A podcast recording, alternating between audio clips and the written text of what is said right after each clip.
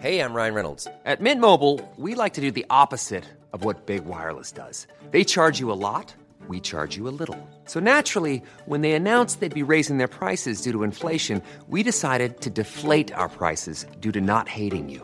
That's right. We're cutting the price of Mint Unlimited from $30 a month to just $15 a month. Give it a try at mintmobile.com slash switch. $45 upfront for three months plus taxes and fees. Promo rate for new customers for limited time. Unlimited more than 40 gigabytes per month. Slows. Full terms at mintmobile.com. Hola, soy Tavi Boyajan. Gracias por escuchar Coffee Break con las últimas noticias de la ciencia.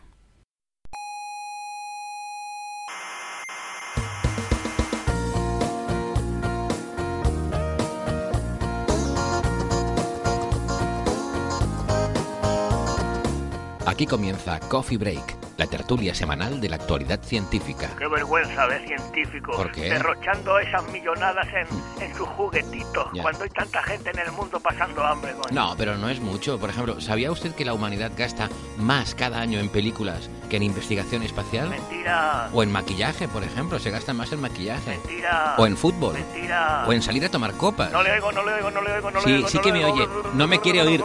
No me, no me quiere oír. No me quiere oír. En fin, que comience la tertulia.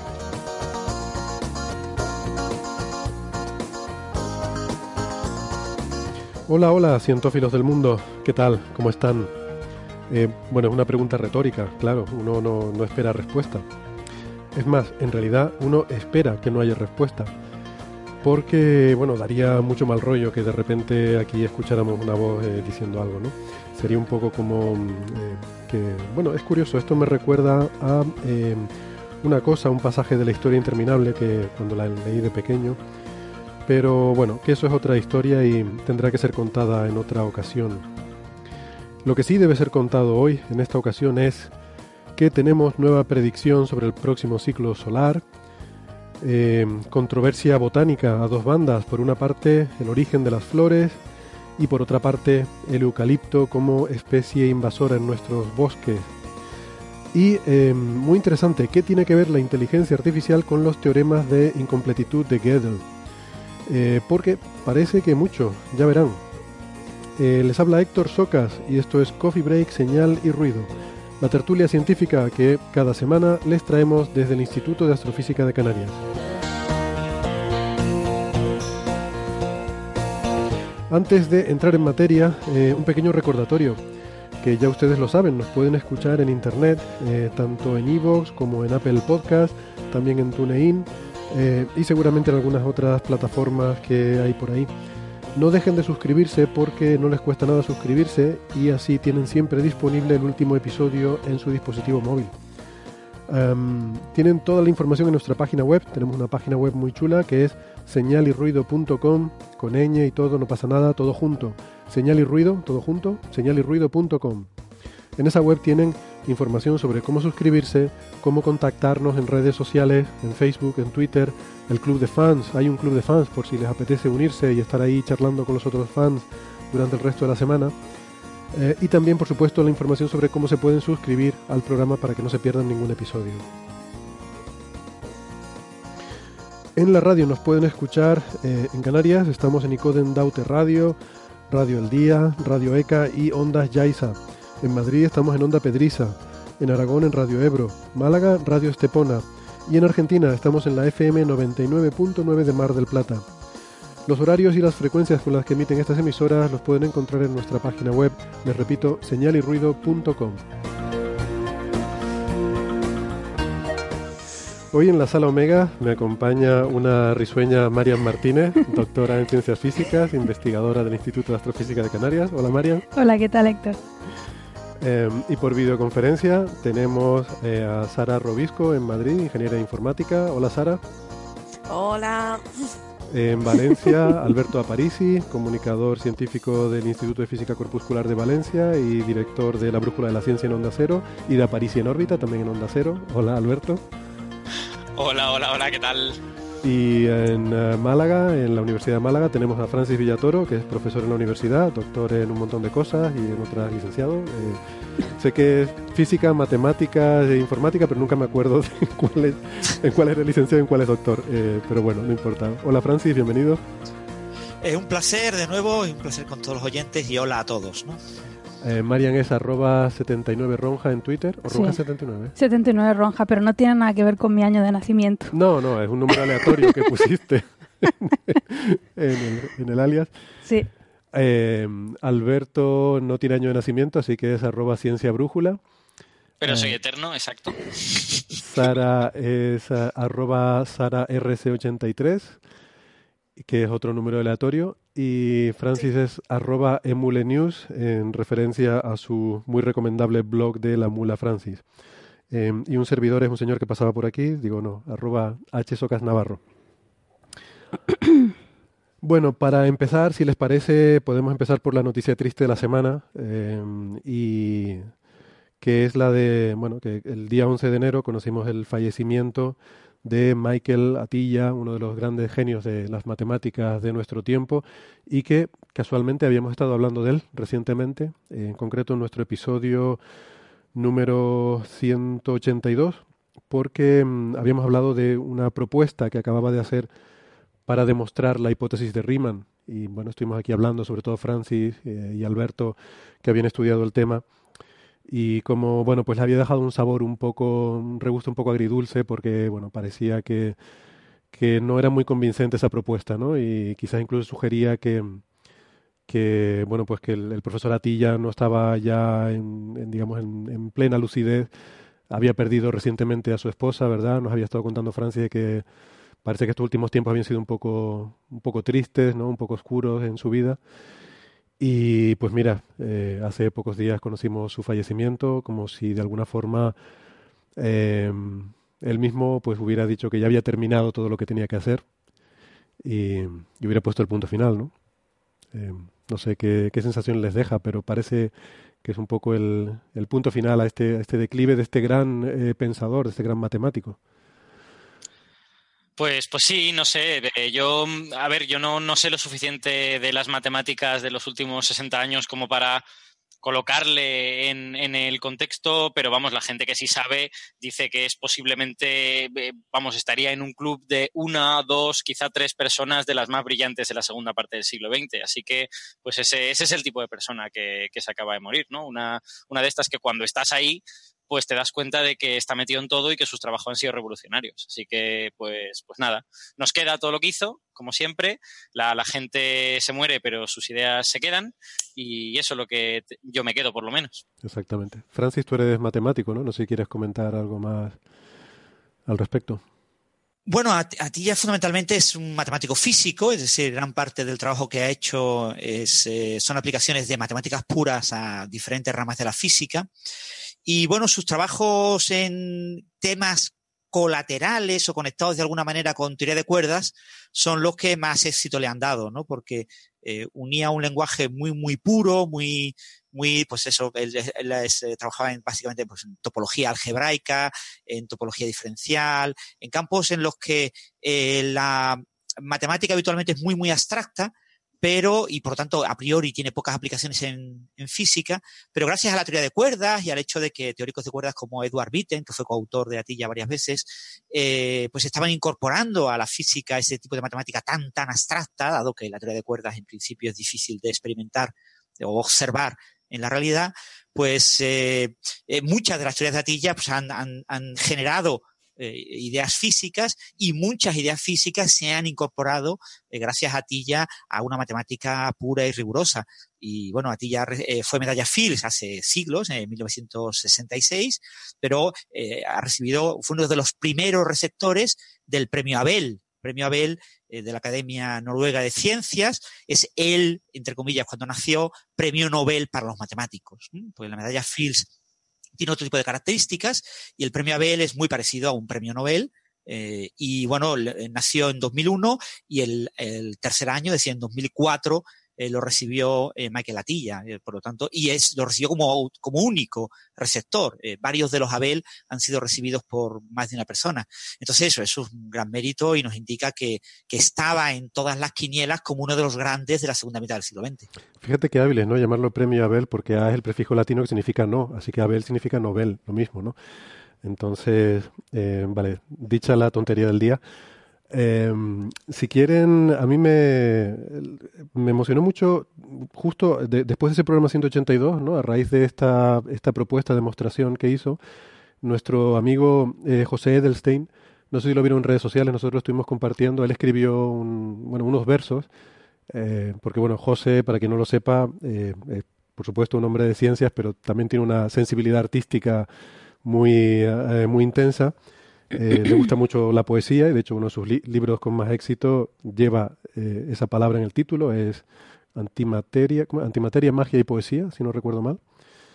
Y, le gustan mucho estas cosas y le dedicó unos versos a, Michael Atilla en aquel momento, insisto, cuando eh, bueno, todavía vivía y, acababa de, hacer esta propuesta. Y creo que José también tuvo esta sensación un poco de declive intelectual y, escribí unos versos muy bonitos que, bueno, que le he pedido que si, si nos los podía eh, recitar para, para ponerlos hoy aquí en el programa. Y bueno, pues para mí es un honor compartir con todos nuestros oyentes em, esta, esta locución.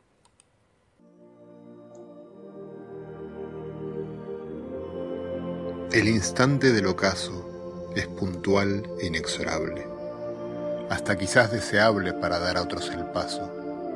No es un genio Viene al caso, solo una mente que brilla, también corazón de arcilla al que quiebra una quimera, mi admiración más sincera al gran Sir Michael Latilla.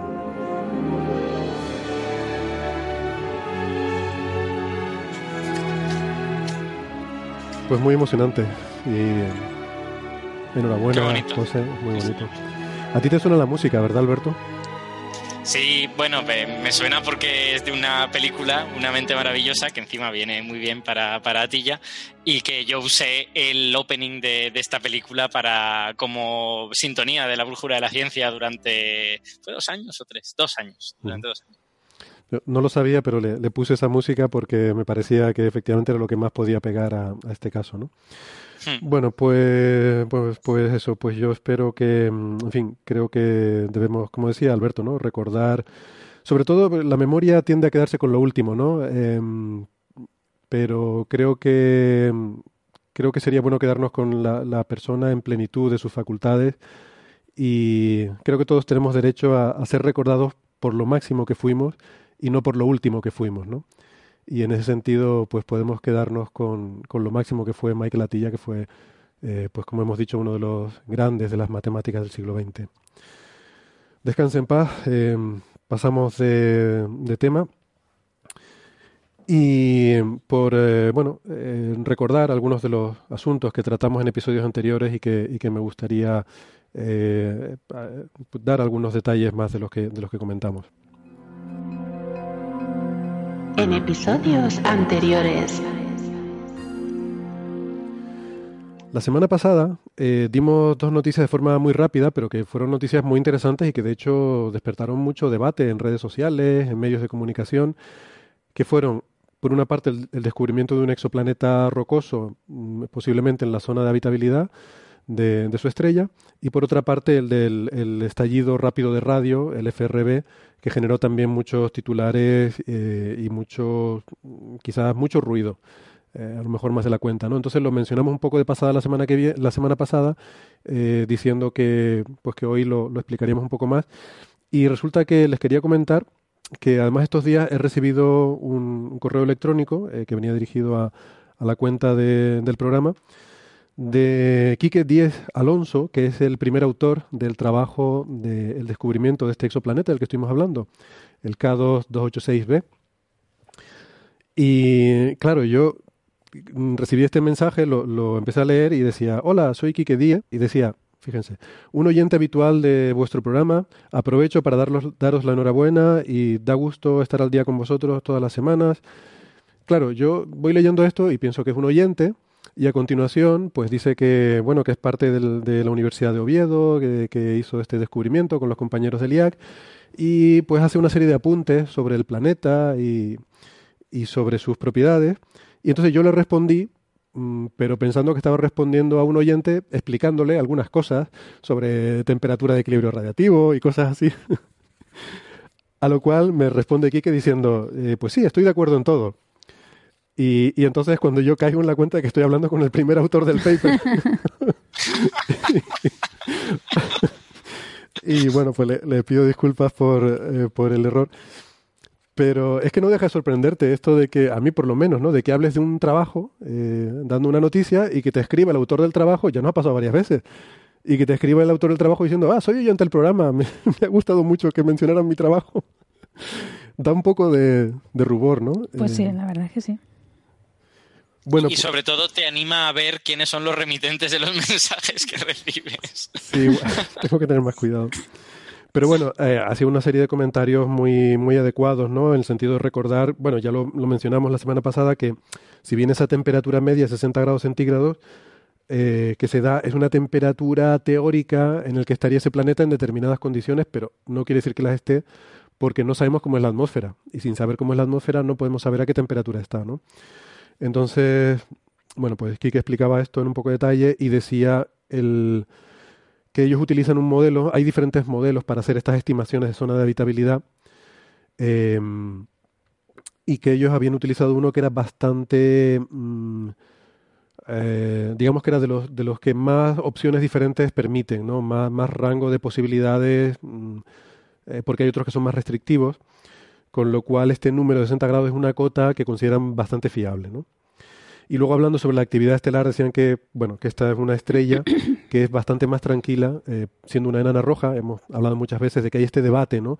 Con las enanas rojas sobre si son buenas o no para la vida porque son muy violentas. Y él decía que esta estrella es particularmente tranquila para lo que son estas estrellas. Eh, yo le respondí diciendo que bueno, que aunque, aunque sea tranquila comparada con las otras, pensemos que la actividad solar no es observable a distancia. O sea, para nosotros ver la actividad de una estrella tiene que ser muy bestial. Y aún así, la actividad solar, siendo mucho más tranquila que las estrellas que observamos, es suficiente para alterar la habitabilidad en el sistema solar. Sabemos que Marte perdió su atmósfera por la actividad solar hace 3.000 millones de años.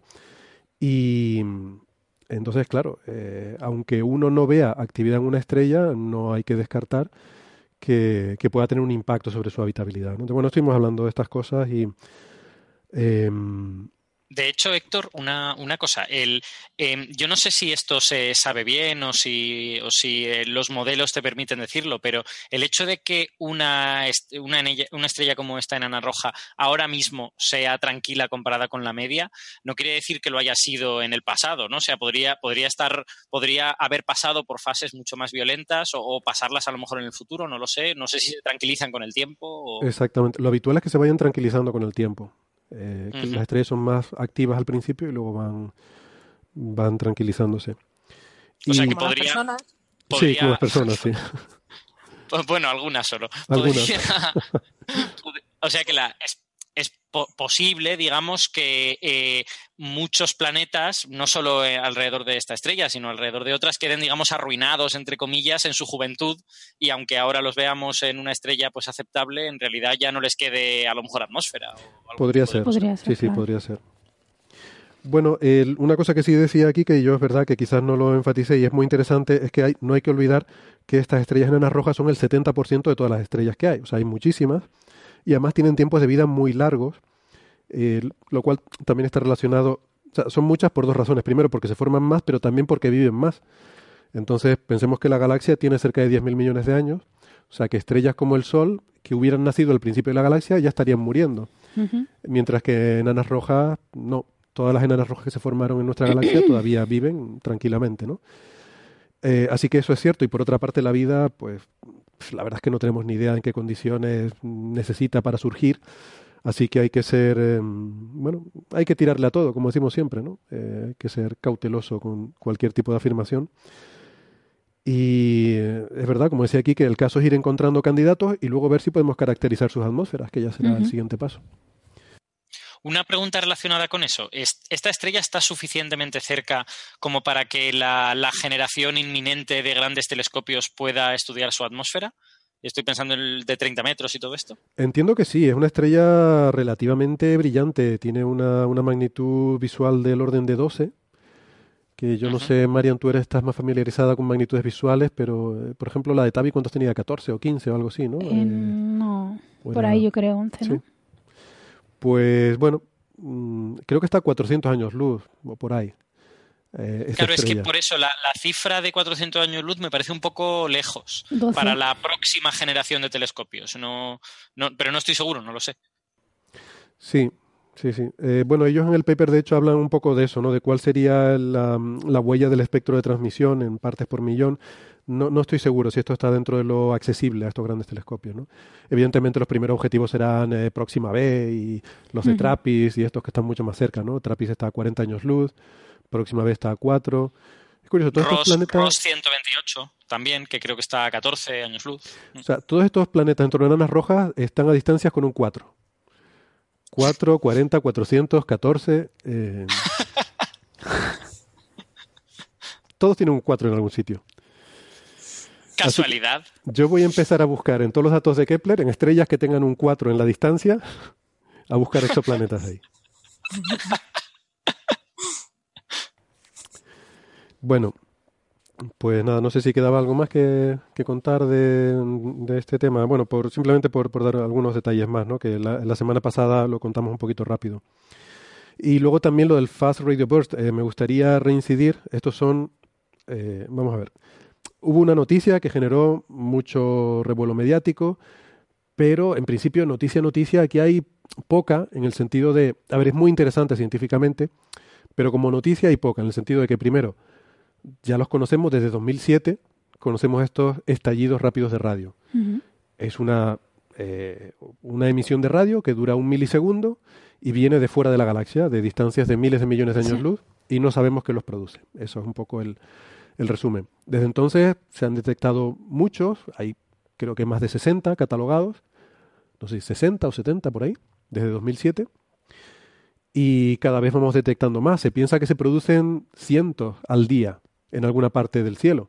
Pero claro, no coincide con que justo ese momento, insisto, es un milisegundo. Claro, estés mirando. Que estés mirando a esa zona del cielo en ese momento. Entonces, pero la estadística un poco que hay es esa, ¿no?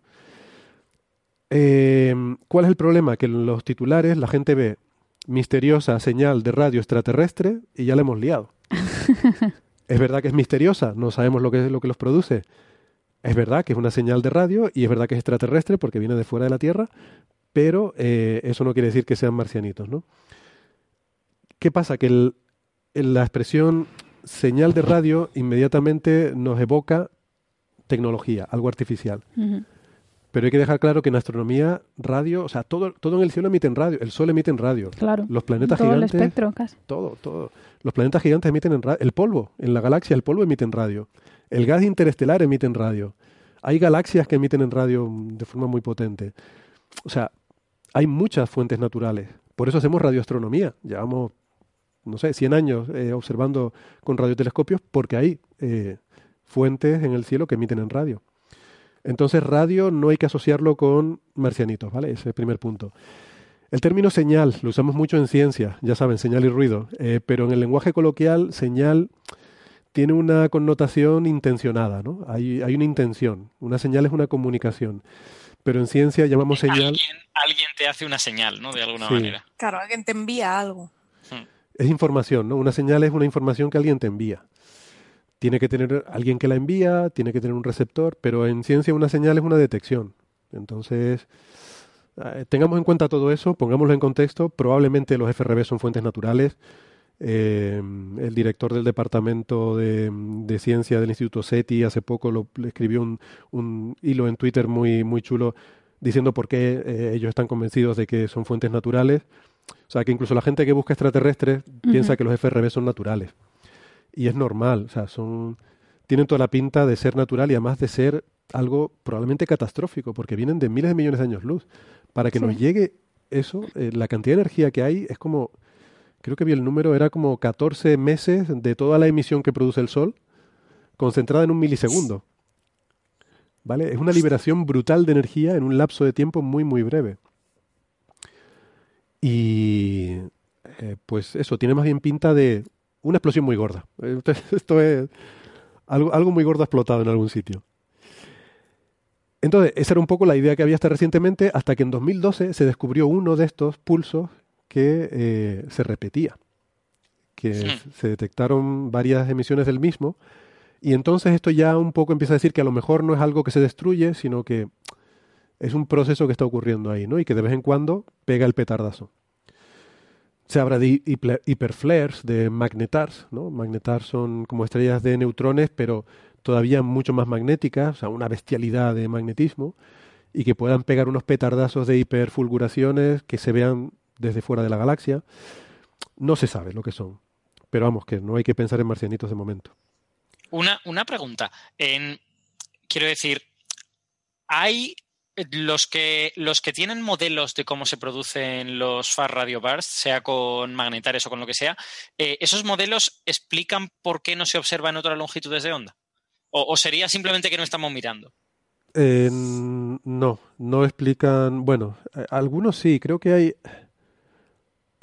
ah, no, no, perdón, me estaba confundiendo. Es que hace poco salió también un paper que no hemos comentado aquí todavía sobre GRBs, Gamma Ray Burst, donde sí mm. que explican algunas cosas y, perdón, me estaba confundiendo las dos cosas, porque además FRB y GRB se parecen mucho. Sí. Pero bueno, eh, no, me estoy liando. Creo que eh, estos modelos típicamente, muchos de ellos implican, eh, involucran colisiones entre estrellas de neutrones, por ejemplo, y sí que explican que no se vea desde estas distancias una emisión óptica, porque sería un fenómeno que si estuvieras más cerca y dentro de la galaxia, pues sí que lo verías, pero desde distancias extragalácticas no ves esa emisión en el óptico, pero sí ves la señal de radio que, tiene mucho más recorrido. Vale. Eh, algo así, pero vamos, tampoco los conozco muy bien. Claro, es que cuando, cuando a mí me hablan de magnetares eh, y fenómenos violentos en magnetares, yo pienso pues en algo que libera un montón de energía y que seguramente también libere rayos X y cosas así.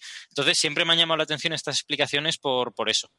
Sí, pero piensa que los, o sea, los entornos magnéticos en estrellas en rotación con eh, rodeadas de, plasma o de material ionizado son muy eh, propensos a emitir en radio por la emisión sincrotrón es eh, relativamente fácil con campos magnéticos potentes y plasmas y, algo girando producir emisión de radio, ¿no?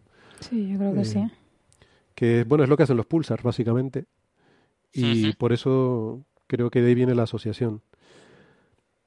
En fin, que... No, y aparte de lo que tú dices, las ondas de radio yo creo que atraviesan muchísimo mejor el polvo y cualquier cosa que haya entre el objeto y nosotros, ¿no? Sí, hay menos, hay menos opacidad en Mucho menos opacas, ¿no? Sí.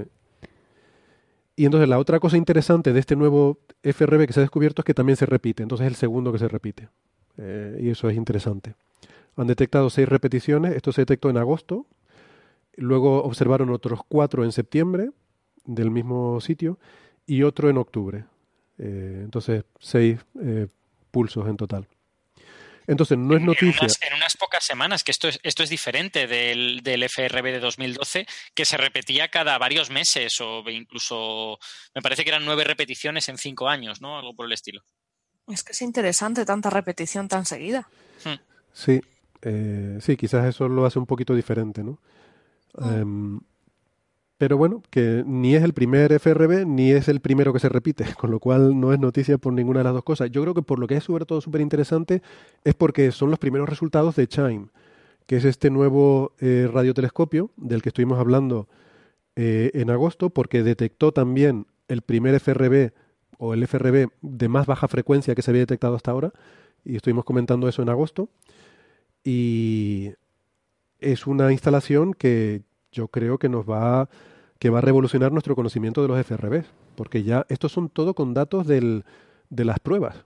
Eh, en julio y agosto estuvieron haciendo pruebas y ahí es donde se detectó este FRB.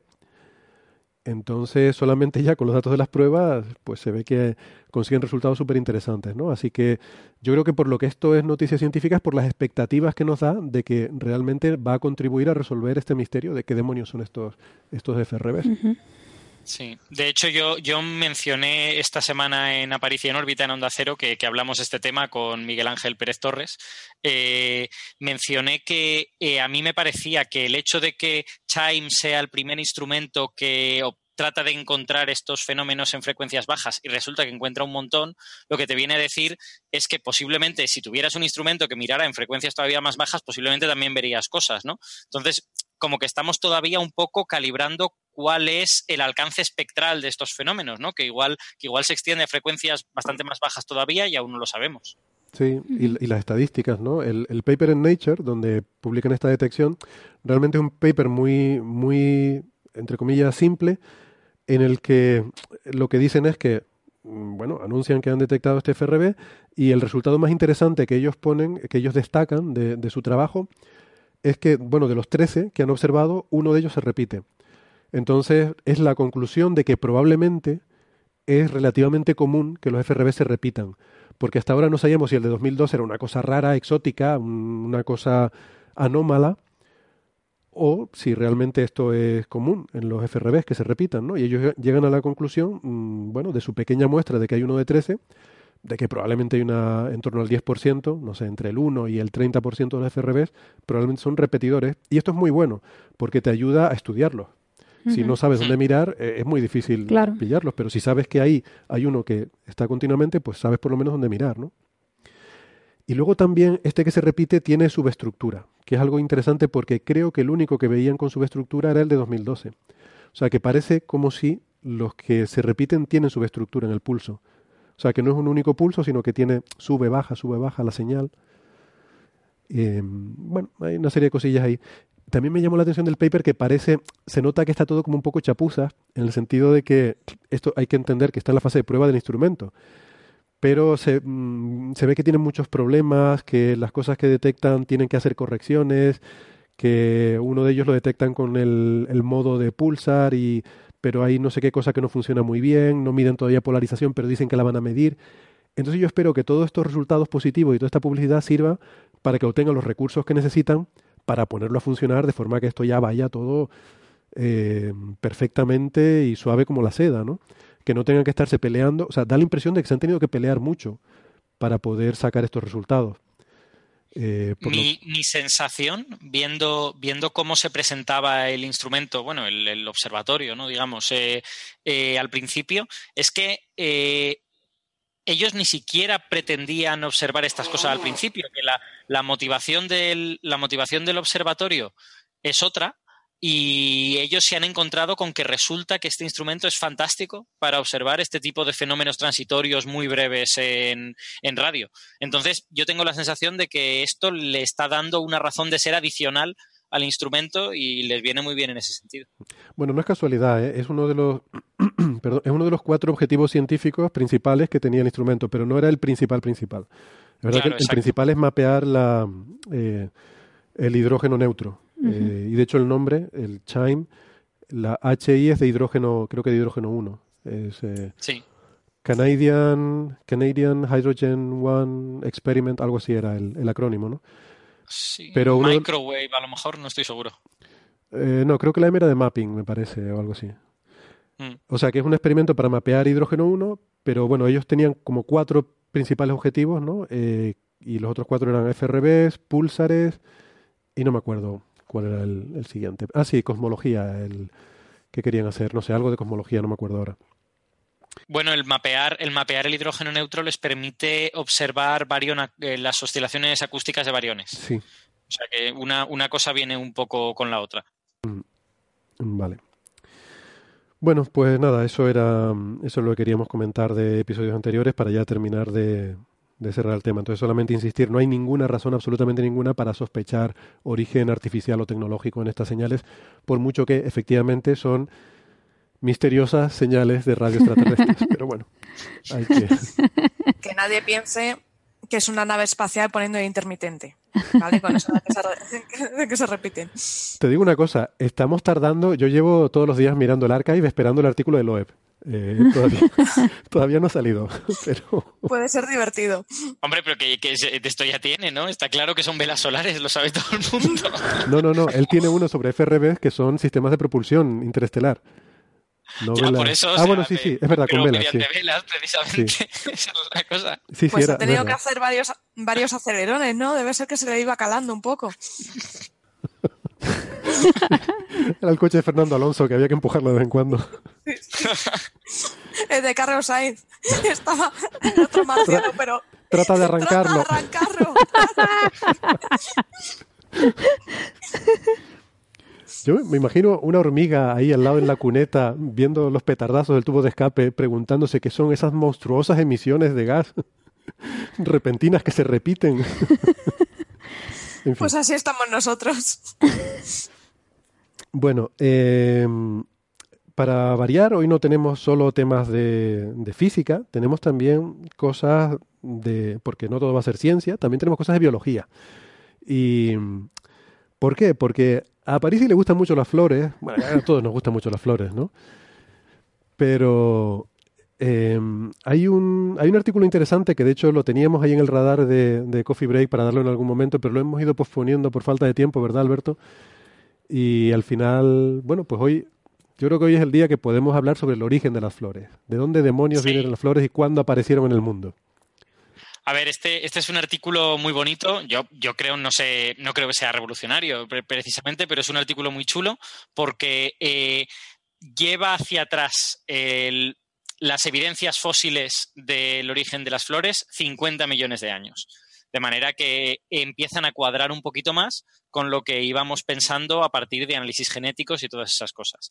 Eh, y explico un poco la situación. Las las plantas con flores, que ahora son las que dominan, se llaman angiospermas, eh, es el nombre del grupo, uh -huh. eh, son ahora las que dominan el, eh, las plantas de, de, de, tierra firme. se conoce bien su existencia desde el Cretácico, o sea, desde pasada la mitad de, de la era de los dinosaurios. Eh, pero cuando aparecen en el registro fósil son ya flores mmm, con muchos detalles, muy desarrolladas, muy, muy similares a las que vemos hoy en día.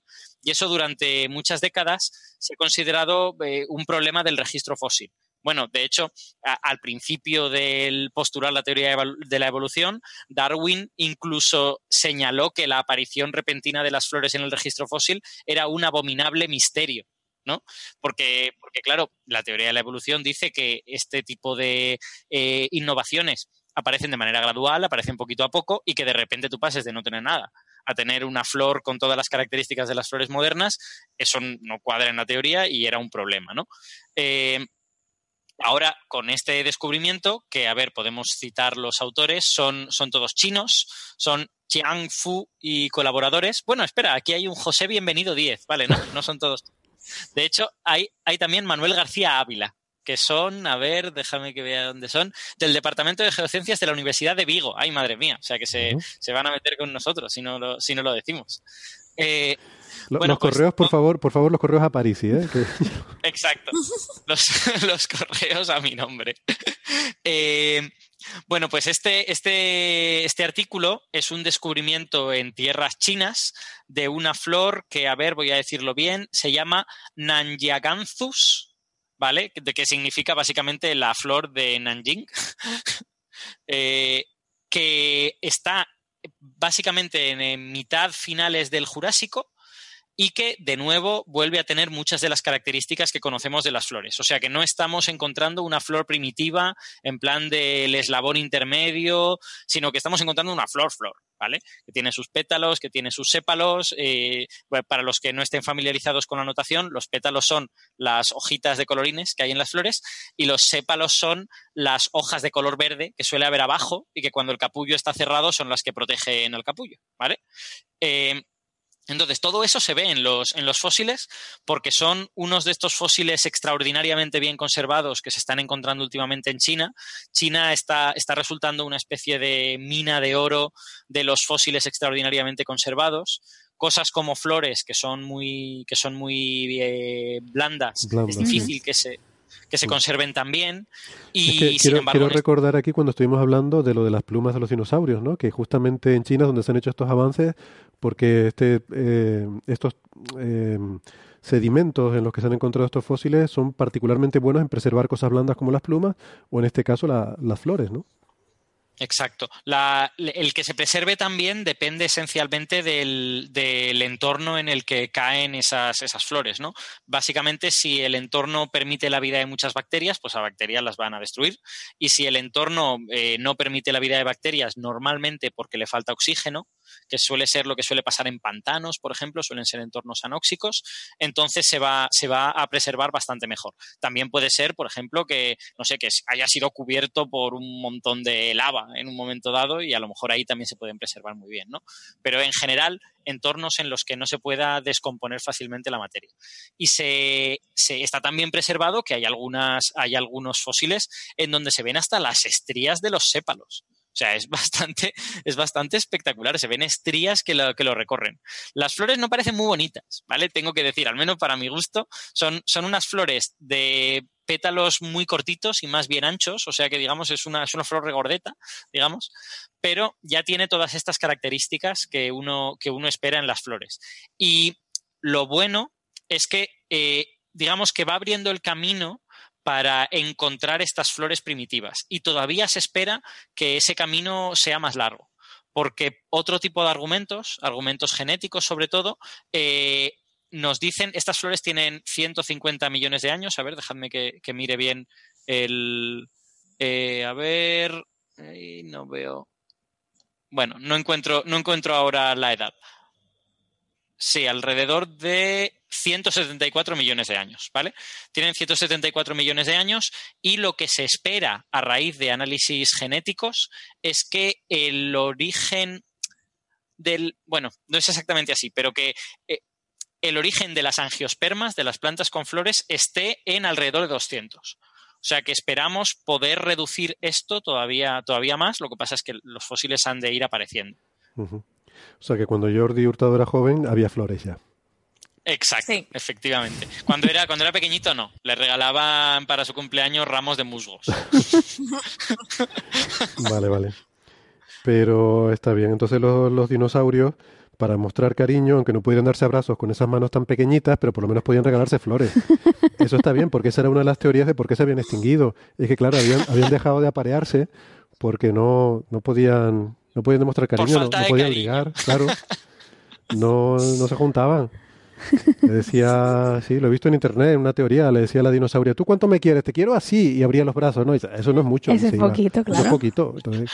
a ver, vamos, vamos a aclarar que realmente solo una cierta, bueno, un par o tres de ramas de los dinosaurios tuvieron brazos pequeñitos y fueron adaptaciones de grandes carnívoros al final del periodo Cretácico. El, tío, se pone a refutar la, chorrada, que, la chorrada que acabas de decir. Es brillante. Por si acaso alguien se lo, se lo tragaba.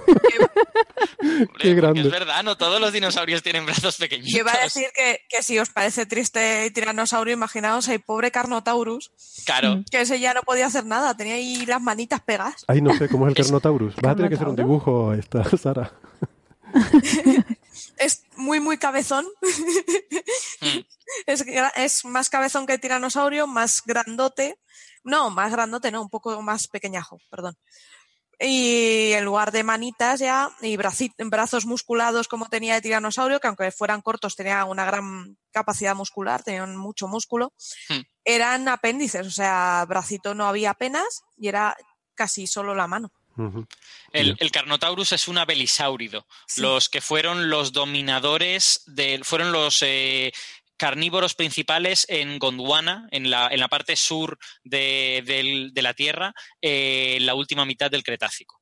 de hecho, las tres grandes familias de, de depredadores gigantes de finales del Cretácico, las tres muestran esta, esta disminución de los, de los bracitos. Primero los carcarodontosáuridos, que son los herederos de Allosaurus, esos son los que menos se reducen, pero luego los tiranosáuridos al norte y los abelisáuridos al sur, los dos tienen eh, una reducción bastante notable, los abelisáuridos más. Los hmm. abelisáuridos, Carnotaurus, Abelisaurus y compañía, tienen unos bracitos que dan, que dan mucha lástima. Y los carcarodontosaurios eh, tampoco sabemos mucho cómo evolucionaron porque el único de que conservamos brazos es Pepito y Pepito es de los más antiguos. Entonces no sabemos cómo evolucionaron porque nos faltan eh, los bracetes. Exacto. Pero bueno, volvamos a las plantas, que de verdad siempre nos vamos con los, con los animales. Esto es una dictadura de, de los animales. No, a ver, yo, yo, quería contar una cosa más de esto porque, bueno, dos, dos detalles. En primer lugar, eh, la aparición de las flores fue una auténtica revolución en la biología mesozoica porque eh, llevó o sea, nosotros ahora mismo estamos muy acostumbrados a que los insectos van a las flores, polinizan y todas estas cosas. Eso no pasaba antes. es decir, antes de eso hay una cierta evidencia de que algunas especies de insectos, los eh, eh, mecópteros, algunos, bueno, algunas familias de insectos tenían relaciones muy estrechas con gimnospermas, o sea, con, cosas del tipo pinos, abetos y tal y cual. Pero eran unos pocos. Sin embargo, con la aparición de las flores, un montón de familias de insectos se subieron al carro de, ostras, esto me interesa, las flores me están dando comida y yo estoy ayudando a los árboles a distribuir el polen eh, a otras flores y tal y cual. Y ahí empezó una relación de simbiosis que lleva durando pues 150 millones de años y que, y que fue revolucionaria. O sea, fue la que hizo que las angiospermas, las plantas con flores, se comieran la tostada de, de las plantas en la tierra. Fue porque los insectos le ayudaron. Y creo que es una de las simbiosis más bonitas y más de libro que ha habido en la historia de la vida, ¿no? Porque ambos sufrieron una radiación, o sea, empezaron a diversificarse a lo bestia a partir de la aparición de las flores. El mundo que conocemos, con insectos, eh, flores y todo esto, empezó entonces. Antes de eso había otra cosa. Otra cosa que es muy interesante también, pero, pero que vamos, que eso ha dado forma al mundo moderno, ¿no? Bueno, pues... Y una, y una segunda, una segunda cosa que quiero comentar, sin, ya sin extenderme demasiado. No, no, tranquilo, eh, los, los estudios estos que digo, que sugieren que el origen de las flores tuvo que estar más o menos hace 200 millones de años, son estudios muy interesantes que lo que tratan de ver es, em, a ver, la, la evolución de las plantas es muy interesante. Otro día ya, ya hablamos de ella y hablamos de todos los grupos que hubo antes, porque realmente hay cosas súper interesantes en el pasado de las plantas de las que se habla muy poco. Pero la, la evolución de las plantas, eh, hay mucha tendencia en las plantas, en, también en los animales y en los hongos, pero en las plantas es particularmente notable a eh, duplicar el genoma de tanto en tanto y esas duplicaciones de genoma a veces no llevan a nada bueno y se extinguen, pero muy a menudo llevan a plantas perfectamente viables que tienen dos copias de los genes y pueden seguir utilizando una para las que ya la usaban y utilizar otra para otra cosa es decir, la, duplicación del genoma permite la innovación genética y es particularmente habitual en las plantas, hasta el punto de que, de que hay eh, muchas variedades de plantas a las que estamos acostumbrados que son poliploides, que es como se llama eso. Los humanos somos diploides, tenemos dos copias, uno del padre y otro de la madre. Pero ¿qué, quieres decir con eso de duplicar el ADN? Que, hacen, eh, pues si nosotros tenemos una doble hélice, pues que, no sé, que, que tienen más hilos de, ADN ¿O cómo funciona esto? Que eh, multiplican el número de cromosomas. Ah, que son más largos. No, no, no, no, no. Eh, tienes varias copias del mismo ah, cromosoma. Ah, vale, vale. ¿Vale? O sea, si normalmente nosotros heredamos eh, uno del padre y uno de la madre, pues a lo mejor una planta en un momento dado puede heredar las dos del padre y los dos de la madre o algo por el estilo. O, heredar dos copias idénticas de uno de, o sea, dos copias idénticas de uno de los cromosomas de la madre y dos copias idénticas de uno de los cromosomas del padre. Por ejemplo, los plátanos a los que estamos acostumbrados, los plátanos que compramos habitualmente, que no son salvajes, son triploides. Tienen tres copias de los cromosomas. Y eso hace que no tengan semillas. Los plátanos con semillas están llenos de unas semillas muy duras y muy desagradables y cuando apareció esta variedad triploide se aprovecha para eso. O las fresas, yo creo que son octuploides, tienen ocho copias del, de los cromosomas, ¿vale? Entonces, en las plantas son muy habitual. Vale, vale. Curioso, eso no tenía ni idea de que eso era así. Y, por cierto, en los cánceres, en los tumores cancerígenos también son poliploides, la mayoría. ¿Ah, sí? Por, de nuevo, porque eso les permite innovar. O sea, en la medida en que sean poliploides, ellos sí, manteniendo las funciones que tienen, porque no pierden los genes, pueden usar esos mismos genes para otras cosas. Y la, gracia, que a mí me, encantó descubrirlo, es que estudiando genes duplicados en los diferentes linajes de plantas, que son muchos, se ha descubierto que hay dos eh, episodios de duplicación del genoma ancestrales en las plantas. Uno de ellos precede a la aparición de las semillas y otro de ellos precede a la aparición de las flores. O sea que fijaos hasta qué punto esos, esos episodios pueden estar ligados a cosas fundamentales, ¿no? Es probable que esa duplicación del genoma fuera necesario para que plantas que no tenían flores de repente aprendiesen a hacer flores. Y también en las semillas. Plantas que solo tenían esporas duplicaron el genoma y aprendieron a hacer semillas a través de esos genes extra. Pero entonces no, no he entendido muy bien. ¿Por qué hay una vinculación? O sea, yo, imagino que este proceso ocurre espontáneamente de forma aleatoria, supongo, en algunas especies. Eh, entonces, ¿por qué dices que ocurre de forma preferente en un momento dado? Vale, eso estoy, contándote mal la historia, por decirlo de esa manera. Eh, yo, vale, para empezar, no conozco los mecanismos concretos que hacen que se duplique el genoma. Sé que es algo que efectivamente ocurre de tanto en tanto, eh, pero en cualquier caso, no es que ocurre preferentemente, sino que los individuos que lo tienen pueden ser más innovadores que los que no lo tienen y dan lugar pues a veces sí y a veces no, pero en este caso, al menos en estos dos casos, han dado lugar a linajes muy exitosos, gracias a esas innovaciones que les ha permitido. Ah, vale, o sea, cuando se produjo ese cambio se dio lugar a una rama nueva que, Eso es. que, que ha dado lugar a toda una serie de especies que ahora vemos y por eso decimos que aquí aparecieron todas estas especies como resultado de esa innovación. Sí, he caído, he caído en esto de en, en pintar la evolución como si fuese algo debido a voluntades, ¿no? Como si una planta dijera, "Mm, quiero innovar, voy a duplicar mi genoma. Ha quedado un poquito la marcha, ¿no? Sí. Y eso, eso no pasa, ¿vale? Es todo lo contrario. Eso ocurre y luego resulta que a veces esas, esos individuos pueden aprovechar eso para ser más innovadores. Esa es la manera. Pero también te puede pasar lo contrario, ¿eh? Que tengan una mutación que, que no les vaya bien y eso se extingan. Claro, claro. Bueno, los plátanos, los plataneros triploides son estériles. ¿Vale? En- creo que, en- no sé si esto es general, pero me parece que leí en algún sitio que un número impar de copias de los cromosomas no suele ser bueno en general. Mientras que en- ah, sí que hay bastantes plantas con números pares. Y luego otro tema interesante de este artículo es que puede revolucionar mucho el- tal y como vemos el árbol de la evolución de las plantas, ¿vale? Mm. Porque la evolución de las plantas y un poco la ramificación parte de que las plantas con flores descienden todas de una de las mag- magnolidaes, ¿vale? Que es mm, la magnolia primitiva. Pero si te das cuenta, esta plantita tan antigua no tiene ninguna relación con la magnolia, que la magnolia no tiene sépalos, no los ha desarrollado. Esta primitiva que no los tiene, pero esta sí. Entonces quiere decir que hubo una ramificación anterior, posiblemente. Entonces te da pie a investigar y rehacer de nuevo ese árbol. Cuando Sara estaba diciendo esta primitiva no tenía y esta sí, él lo estaba haciendo mostrando las dos manos, una representaba la magnolia primitiva y otra la magnolia moderna, ¿no? La primitiva es la que, la que no tenía sépalos. El puñito cerrado, esa que no tiene sépalos, el puñito. Los son los. De todas, de todas maneras, la ubicación de las angiospermas en el árbol de los de filogenético de las plantas ha sido, ha sido eh, problemática. O sea, quiero decir, ha cambiado varias veces, incluso en los últimos años. Y, y de hecho, eh, tradicionalmente se separaba las plantas con semillas, ¿vale? Lo que ahora se llaman espermatófitas, se, se separaban en angiospermas cuando tienen flores y gimnospermas cuando no tienen flores. Gimnospermas son pues eh, los pinos, pero también las cicadales eh, que son que viven en el trópico. Los nuestros oyentes que vivan en Florida, por ejemplo, han podido ver plantas de este tipo.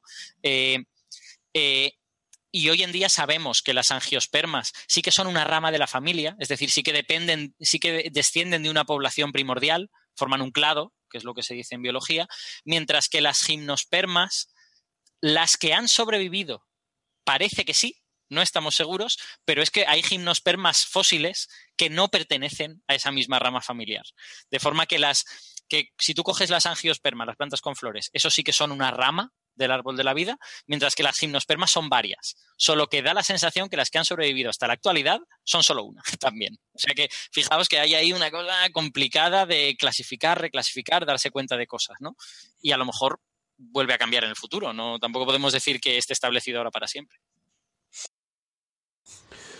Vale, muy bien, pues si les parece Sí, pasamos... para los ¿Sí? aficionados al cine, si me permites, Héctor, Sí, lo claro. que no sé si ha quedado claro lo que ha dicho Alberto, básicamente lo que hemos pasado es el origen de las flores del Cretácico al Jurásico, ¿vale? Que son dos de los periodos del Mesozoico que comentaba Alberto antes. Muy bien. O sea, eh, hemos retrocedido, ¿cuántos millones de años habías dicho? En el origen de Unos plantas? 50 millones. 50 millones de 50, años. sí. Claro, porque Y si- la, o sea, la, la idea, el Mesozoico tiene el Triásico, que es más cortito, luego el Jurásico y el Cretácico. El- estos estudios genéticos sugieren que el origen de las flores pudo estar al final del Cretácico, principios del Jurásico, perdón, final del Triásico, principios del Jurásico. Ahora hemos encontrado estos fósiles que son de mediados del Jurásico y antes solo teníamos de principios del Cretácico. Vale, que hay que recordar que el registro fósil lo que nos dice seguro es que había esa especie en tal sitio en ese momento, pero Eso no nos es. dice que no lo hubiera en otro momento. Es decir, el registro fósil es muy incompleto, eh, es muy difícil que una- un individuo fosilice y entonces lo que encontramos podemos saber que estaba ahí, pero el hecho de que no hayamos encontrado no quiere decir que no estuviera. Vale, o sea que no hay que hay que verlo siempre como una cota. Eh, si lo encontramos es que estaba, pero si no lo encontramos no podemos decir nada. No, claro. Ausencia de Y fósil tampoco- no es fósil de ausencia. Y tampoco podemos poner a mano del fuego de que esa planta no estuviera en esa zona porque le fuera propicia y no estuviera en todas partes. O sea, no se sabe, no, no sabemos. Nos faltaría encontrar más para poder generalizar. Que O sea, esa eh- hipótesis que se barajan dos hipótesis. Una, que fuera una zona cercana a una fuente de agua, ¿no? A un lago, a un río, donde estuvieran bien y ahí se desarrollaran. O dos, que en esa época todo estuviese lleno de este tipo de flores. Exactamente, o sea que es incompleto en el espacio y en el tiempo. El hecho Eso de es. que... Tenemos doble incompletitud. Ujú. Así que... Es más, el- si la naturaleza nos ha jugado, o sea, si la naturaleza ha decidido ser así y las primeras flores eh, nacieron en ambientes áridos, por ejemplo, en plantas de montaña, de alta montaña, donde no llueve mucho y donde hay muchas piedras, pues lo más probable es que jamás encontremos esos fósiles, porque estos, estos entornos de conservación extraordinaria, pues tienen que ser cierto tipo de entornos y se sabe que los, que los entornos áridos y la alta montaña es muy mala para la conservación de fósiles en general y de fósiles blandos, pues ya ni os digo. Claro, mucho peor. Eh, bien, pues llegados a este punto, vamos a despedirnos de los amigos que nos escuchan por la radio. Eh, les recordamos que si les interesa la conversación, nos pueden seguir escuchando en la versión en internet, que nos extendemos un poquito más. Ahora vamos a hablar de la última predicción del ciclo solar y vamos a hablar también de inteligencia artificial y matemáticas. Pero si no les interesan estos temas, pues no pasa nada. Nos despedimos hasta la semana que viene. Eh, y pues si están escuchándonos en el podcast, no toquen nada, que volvemos enseguida. Venga, hasta ahora. Hasta ahora.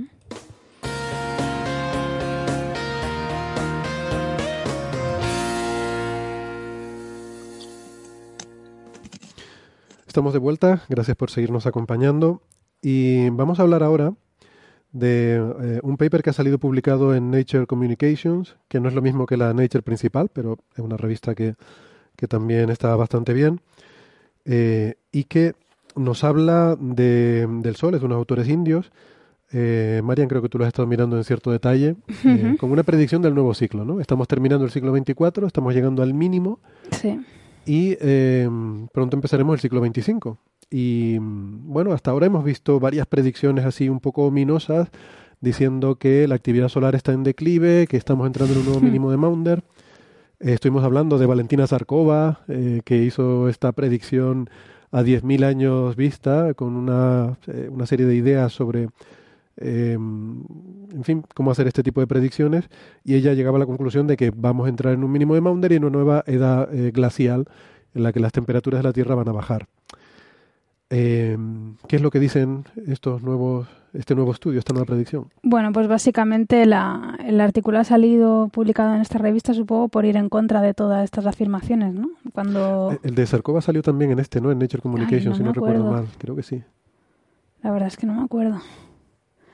Pues bueno, eso. eh, se lleva tiempo diciendo que estamos entrando en, en un mínimo de actividad bastante intenso y la verdad es que objetivamente es bastante cierto. O sea, solo se tiene que Los ir últimos al... tres ciclos han ido siendo cada, cada vez más bajos que el Sí, anterior. los últimos tres ciclos han sido, los máximos han sido cada vez más bajos y los mínimos han sido cada vez más bajos. Es decir, en el mínimo de actividad típicamente se pueden encontrar un par, tres de manchas, ¿no? En un mínimo normal y es que han habido mínimos donde durante semanas no veías aparecer una mancha solar, ¿no? Hay que decir que el mínimo anterior, eh, que fue 2008 o por ahí, Sí. fue el más profundo en más de 100 años. Sí, fue fue- histórico. bueno, es que llegó a cero, o sea, llegó a cero durante semanas. Sí, hubo, sí, creo que meses donde no había Sí, nada, sí, no había mancha manchas y, y además no solo llegó a valores muy bajos, sino que fue muy extendido. Sí. Típicamente En el los- tiempo, ¿no? O sea, en que el duró- tiempo, fue muy extendido en el sí. tiempo. Le costó mucho arrancar al ciclo 24 y de hecho este ciclo, el último, que ha sido el ciclo 24, el- la amplitud del máximo es aproximadamente hacia ojo, te diría que la mitad del anterior. Y, o sea, y el mínimo Dice la amplitud del 24. de del, este del que máximo del ciclo 24 ha sido la mitad del ciclo 23 23.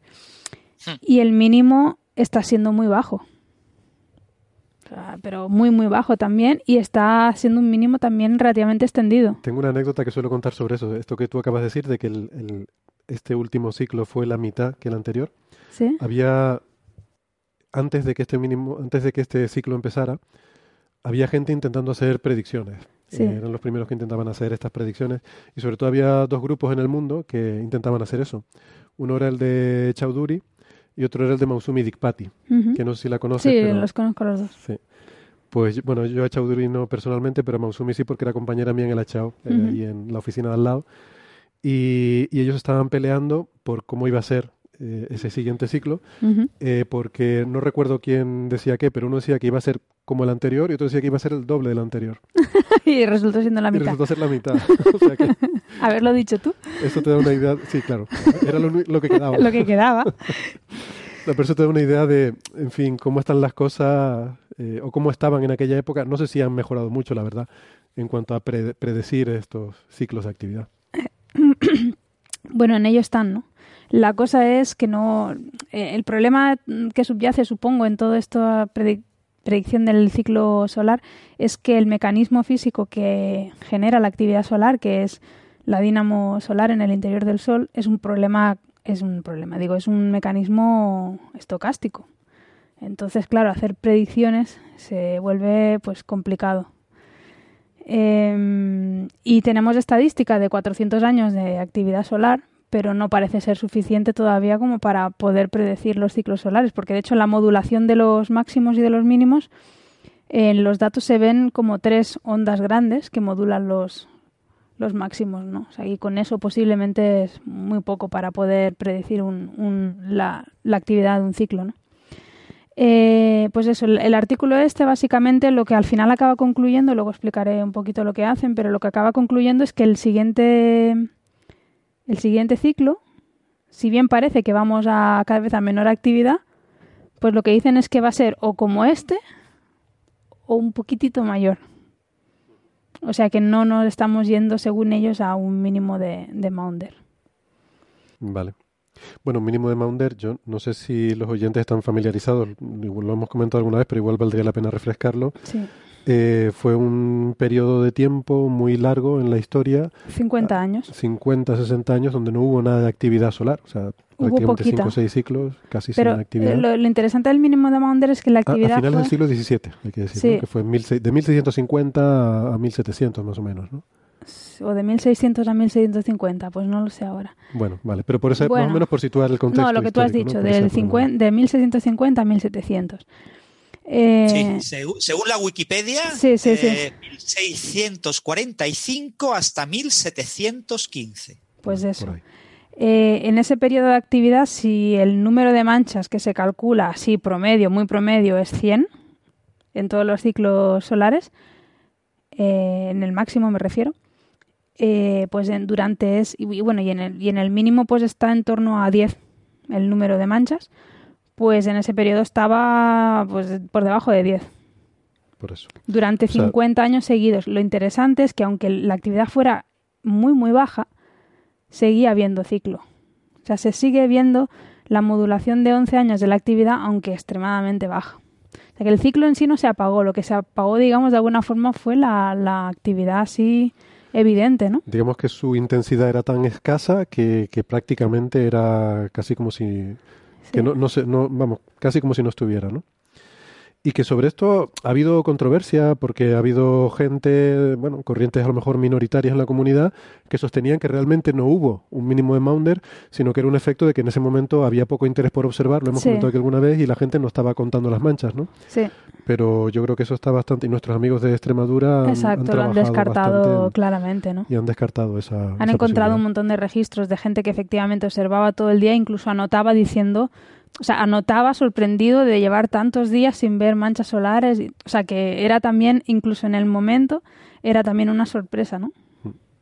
Sí, Alberto. Sí, yo solo quiero hacer una, un apunte muy breve, que lo hemos dicho ya alguna vez, pero vale la pena a lo mejor cada vez que mencionamos el mínimo de Maunders, igual vale la, vale la pena mencionarlo, que es que eh, el mínimo de Maunder coincidió con una etapa de bastante frío en Europa y Mm. Que se ha venido a llamar a veces la pequeña edad del hielo, y hay gente que dice que una cosa está relacionada con la otra, pero no parece que exista tal relación y no, no desde luego no conocemos un mecanismo que permitiera que, que eso ocurriese. Y, y, de hecho, la pequeña edad del hielo como tal no es tal edad del hielo. O sea, quiero decir, eh, sí que es verdad que las temperaturas fueron más frías, pero no se pareció en nada a una era glacial y en el hemisferio sur ni se nota. Con lo que, eh, bueno, está en un poco de debate hasta qué punto la pequeña edad del hielo fue pues a lo mejor solo un, un mínimo de las temperaturas a nivel local en, en lo que es eh, el Atlántico Norte y sus alrededores, ¿no? Sí, en realidad esa edad de hielo parece que fue bastante más larga que el mínimo de Maunder. eh, Hmm. y, es y existe también controversia sobre si realmente fue global o fue un fenómeno local. Sí. O sea, si realmente la temperatura media de la Tierra bajó o fue solamente en Europa, eh, donde... O sea, en Europa sí que claramente los registros muestran Sí, que sí, hizo más sí, frío, sí. pero, Sí. pero puede haber sido una cosa local por cuestiones del clima terrestre, ¿no?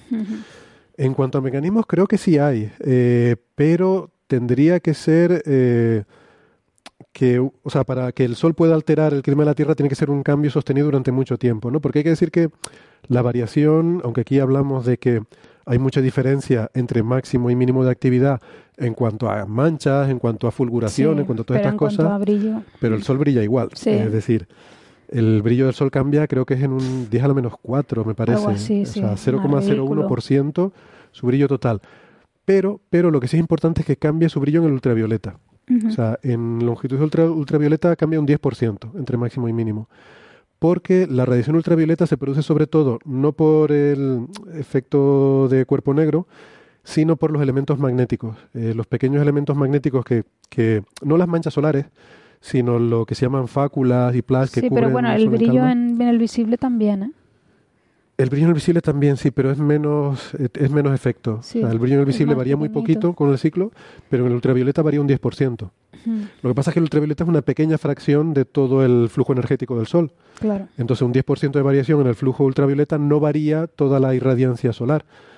Pero eh, el hecho de que cambies el flujo ultravioleta tiene repercusión sobre las capas altas de la atmósfera, sobre la ionosfera, y eso de una forma complicada que yo ahora no me acuerdo, eh, se piensa que puede repercutir, pero a largo plazo. O sea, no, eh, no porque ahora haya una tormenta solar o no porque ahora haya un máximo más intenso va a cambiar la temperatura de la Tierra.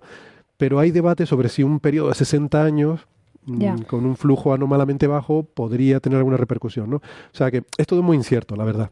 Eh, estamos aquí moviendo Sí, mucho sí, las manos sí. en el aire porque realmente sabemos poco de este tipo de cosas. Mm.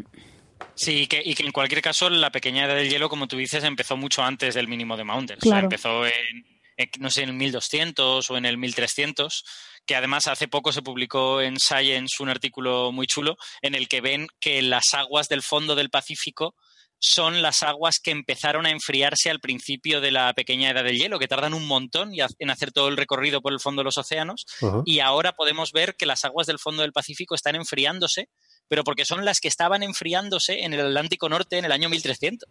Wow. Wow. Sí, sí. Entonces, el, el es verdad que el mínimo de Maunders coincidió con uno de los tres episodios de frío intenso dentro de esta cosa larga que se llama un poquitín regular la pequeña edad del hielo. Y hay, hay tres episodios de frío más intenso y uno de ellos coincidió con el mínimo de Maunders, pero claramente está encuadrado dentro de, una, de un ciclo de variación climática más grande que, que se remonta mucho antes del mínimo de Maunders, con lo que posiblemente no, no haya una relación causal entre una cosa y la otra. Pues sí. Habría que ver si a lo mejor el mínimo de Maunder había empezado antes en otras proxies, en otros factores que no fueran las manchas, porque claro, lo único que sabemos es el comportamiento de las manchas, ¿no? Pero quizás ya desde antes venía un comportamiento anómalo del campo magnético y ese flujo ultravioleta ya había empezado a cambiar. Es que No, bueno, de antes del no mínimo tenemos de. Maunder se ven, al menos se ven tres ciclos normales. Pero en cuanto a manchas, sí. Bueno, yo qué sé. Que es Sí, sí. Sí, la manifestación. muchas, Estoy muchas aquí- cosas están abiertas, pero que vamos, que no. Que eh, esto, esto de si hay un mínimo magnético, nos vamos a congelar todos, pues, oye, a lo No. mejor sí, pero, pero que no está nada claro. No está nada claro, ¿eh? de hecho es cuestionable. O sea, yo esto que estaba diciendo aquí un poco era por hacer de abogado del diablo, pero sí, Ah. yo, si me pregunta, a mí me da la impresión de que la relación entre edad de hielo y mínimo de Maunder creo que es muy cogida con los pelos. Yo creo que eso es, es muy complicado. incierto, muy Sí. poco, Yo creo que sí. Muy poco establecido. Bueno, perdona, Marian. que- Pues no, que no sé por dónde iba.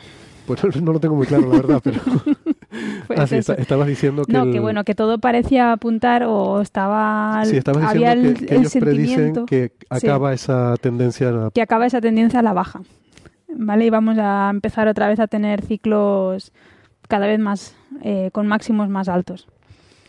Eh, no lo sé, o sea, el artículo está bien, mm, empiezan muy fuerte de ellos diciendo que, bueno, que se demuestran que pueden hacer una, que hacen una predicción fiable a 10 años, ¿no? Porque la- el- todavía queda para el, para el máximo, ¿no? Pero realmente, por lo que he leído, no hacen nada novedoso ni distinto a lo que hace el resto de grupos. ¿no? 10 años, aprendices, Sarcobal hacía mil años se quedaba Claro. tranquila. Y no sé, yo cuando lo he leído tampoco me ha parecido tan... Yo, yo tengo una duda, no sé si tú que lo has leído en más detalle, eh, fíjate en la figura 4, donde Sí, igual has visto lo mismo que yo. A ver, Didi. los mínimos. Sí. Ah, vale, te iba a preguntar por eso. No, no tienes Es que yo, tampoco. es una cosa que me ha chocado mucho, porque básicamente lo que hacen esta gente es, eh, a ver, hay un modelo de, de los ciclos solares, de- para explicar los ciclos solares, pero es como fenomenológico. ¿Vale? Lo que dicen es que cuando aparecen las manchas en, cerca del ecuador, eh, de alguna forma, bueno, sabéis que las manchas cuando aparecen en el Sol aparecen en pares, con uno con polaridad positiva y otra polaridad negativa. Y en el polo sur y en el polo norte tienen las polaridades revertidas, ¿no? La que va adelante la tiene negativa en un hemisferio y la que va adelante la tiene positiva en el hemisferio opuesto, ¿no? Cuando nosotros, perdona por aclarar, cuando nosotros decimos polaridad positiva y negativa, para que la mayoría de la gente lo entienda, podemos pensar en polaridad norte y sur. por ejemplo. Entonces, las dos que van por delante cuando, cuando se encuentran, por así decirlo, todo esto es muy con las manos y, es increíble, pero el modelo es así también. Eh, esas polaridades no se sabe muy bien cómo, pero de alguna manera se acaban cancelando y las que vienen por detrás se acaban subiendo hacia los polos del Sol, polo norte y polo sur, y ahí acaban cancelando al, al campo polar que hay. Y según esta teoría, pues eso ocurre cada mm, 11 años problemas de la teoría que cómo, cómo, bueno, primero cómo se cancelan esas polaridades que van liderando y segunda cómo se transporta la otra hacia los polos. Existe una cosa que le llaman flujo meridional que todavía no se ha detectado ni caracterizado bien. No si está detectado con sismología. Y- Sí, pero o sea, Con- pero el flujo meridional detectado con sismología a los 60 grados de latitud se mete para adentro. Vale. Entonces, Sí. para llegar al polo lo tiene complicado. Eh, bueno, la cosa es que la teoría es así como muy de, car- de cartón y, y depende de ciertos parámetros que es la velocidad del flujo meridional, etcétera. Entonces, lo que hace esta gente es coge esa teoría y le mete los datos observacionales de la cantidad de flujo de- que hay en el Sol en un momento dado, ¿no? Que, bueno, pues eso, va variando con un ciclo de 11 años. Y de alguna forma la ajustan eh, esa teoría para, para explicar los datos que ya tienen. Luego cogen el, de esa teoría cogen los valores de flujo magnético en todos los mínimos que han habido pues desde 1913 hasta 2000, eh, 2000 bueno, hasta este año, ¿no? Cogen el flujo magnético en los mínimos eh, sacados de esa teoría ajustada con los datos, o sea, no ajustada, sino que la teoría esa se ha nutrido de los datos observacionales, ¿vale? Entonces coge el valor en todos los mínimos y esos valores en los mínimos los meten en un modelo que en este caso se basa en magnetohidrodinámica. Lo que hacen es simular la dínamo global, eh, pues, intentan simular la, la dínamo global que, produciría pues, el campo magnético en la superficie del Sol. Y como entrada le, meten, como dato, le meten los valores del flujo magnético en los mínimos. Bueno, pues resulta que cuando después de haberle metido ese valor al, al código este de magnetohidrodinámica, hacen la predicción esta del, del número de manchas o del flujo magnético, da lo mismo, desde 1913 hasta la actualidad y la siguen 10 años más adelante. Y resulta que lo que tú dices, no les encaja el valor del flujo en los mínimos. Sí, esta figura a la que yo me refería presenta el muestra el ciclo, la variación del número de manchas en función del tiempo en el último siglo y se ve la variación observada y en línea superpuesta se ve la que ellos predicen con su modelo eh, y se ve que, bueno, la verdad que encaja muy bien las amplitudes de los máximos, pero en los mínimos no llega hasta abajo, No sino llega, se no queda llega. más arriba.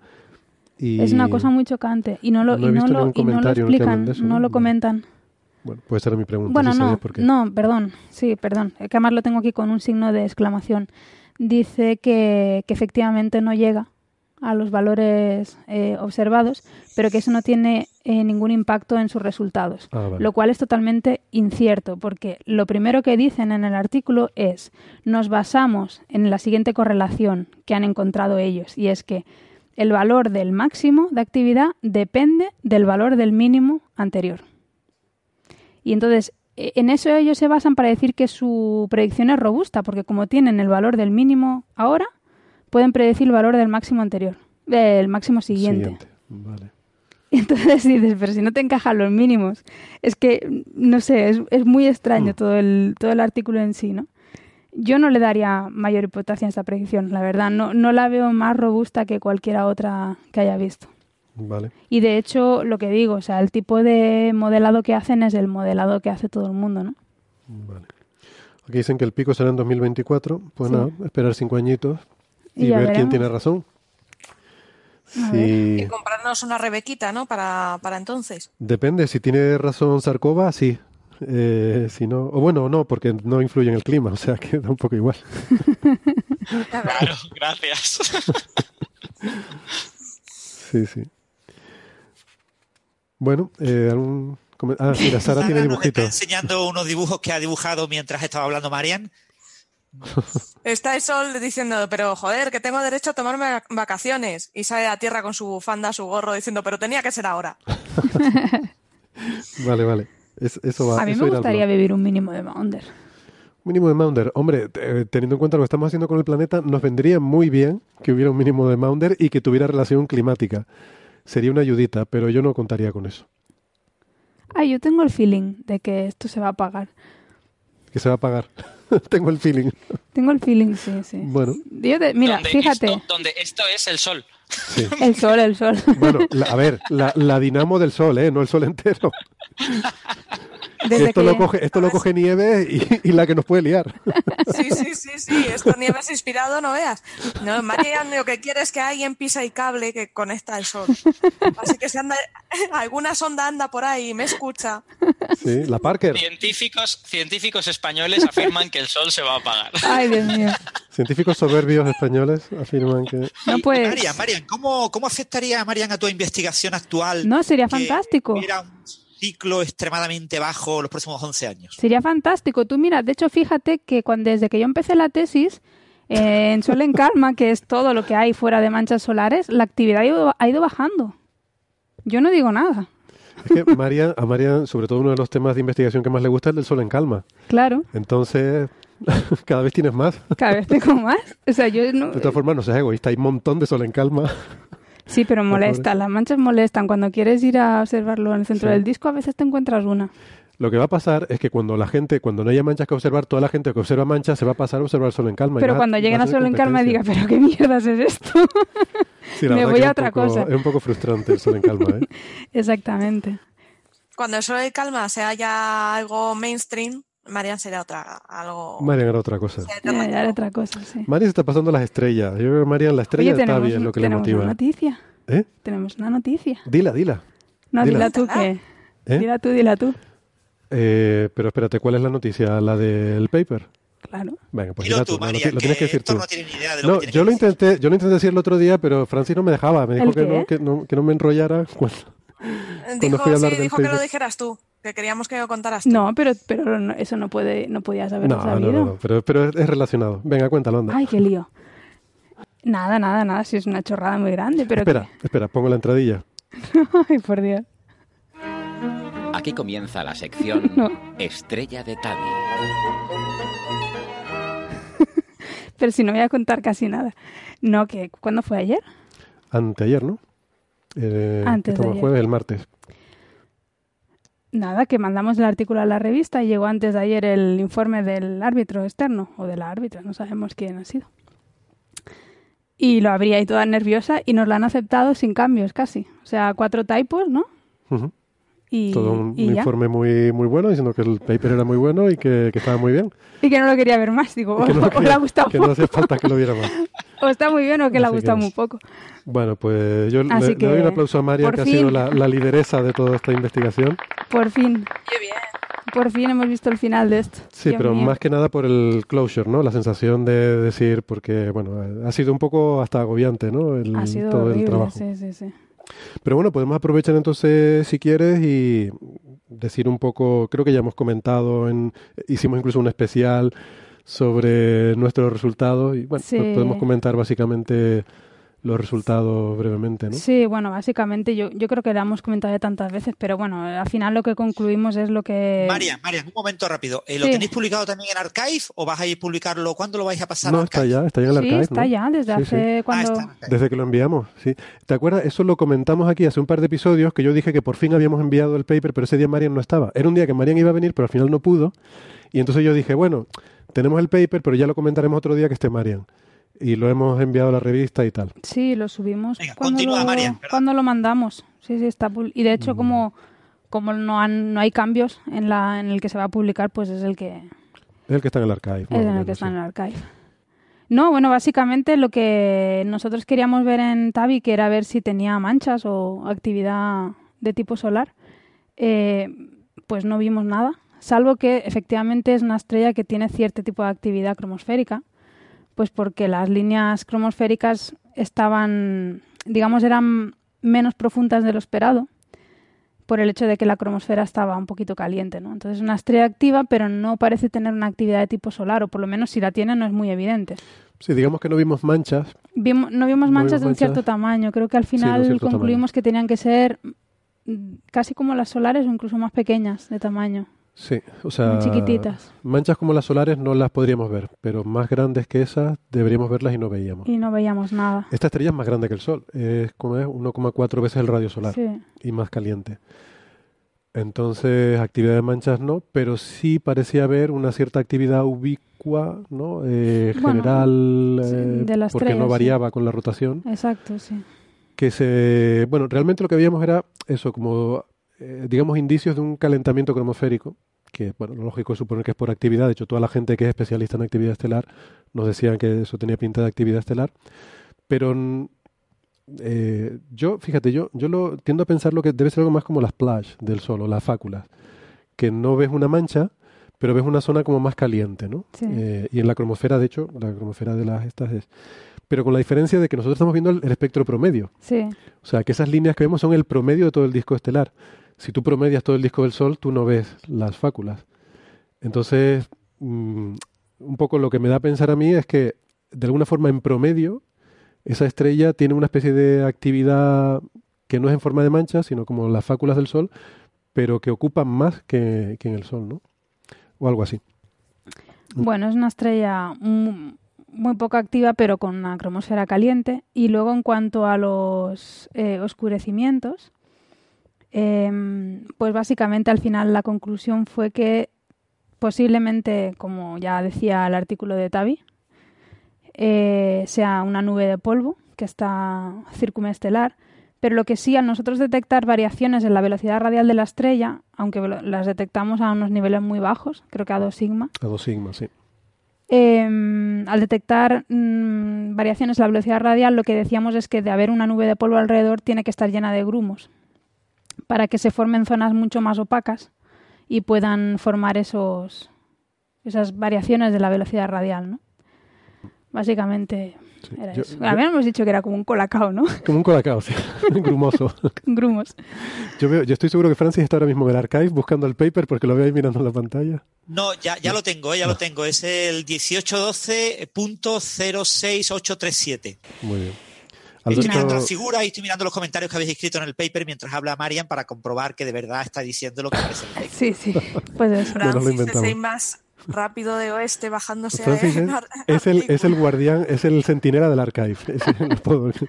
Dime, Alberto, Alberto quería En comentar algo. realidad en el, en el paper han dicho, no, la estrella de Tavi está llena de extraterrestres, tal y cual, pero aquí María Pero aquí estoy Aquí somos gente seria. haciéndome la serie así.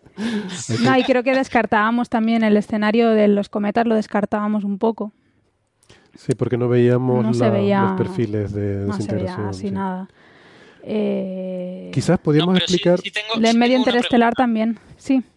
Sí tengo una pregunta de esto que habéis dicho. Eh, ya ya os, os he oído varias veces esto de que es como un colacao, que tiene grumos y tal. Mi pregunta es, ¿los grumos cómo de grandes han de ser? O sea, quiero decir, estamos hablando de que no es polvo, pero basta con que sean piedrecitas así chiquitinas, han de ser asteroides o cómo está. Es que no hay cotas más allá de que No. tiene que ser ópticamente grueso. Exacto. Es decir, tiene que tener capacidad de absorber. Porque, o ser- sea, cuanto más ópticamente grueso lo puedes hacer más pequeñito y cuanto menos un poquito más grande. Entonces, realmente no, no se puede definir, por lo menos con los datos que nosotros tenemos, desde luego no se puede definir un tamaño.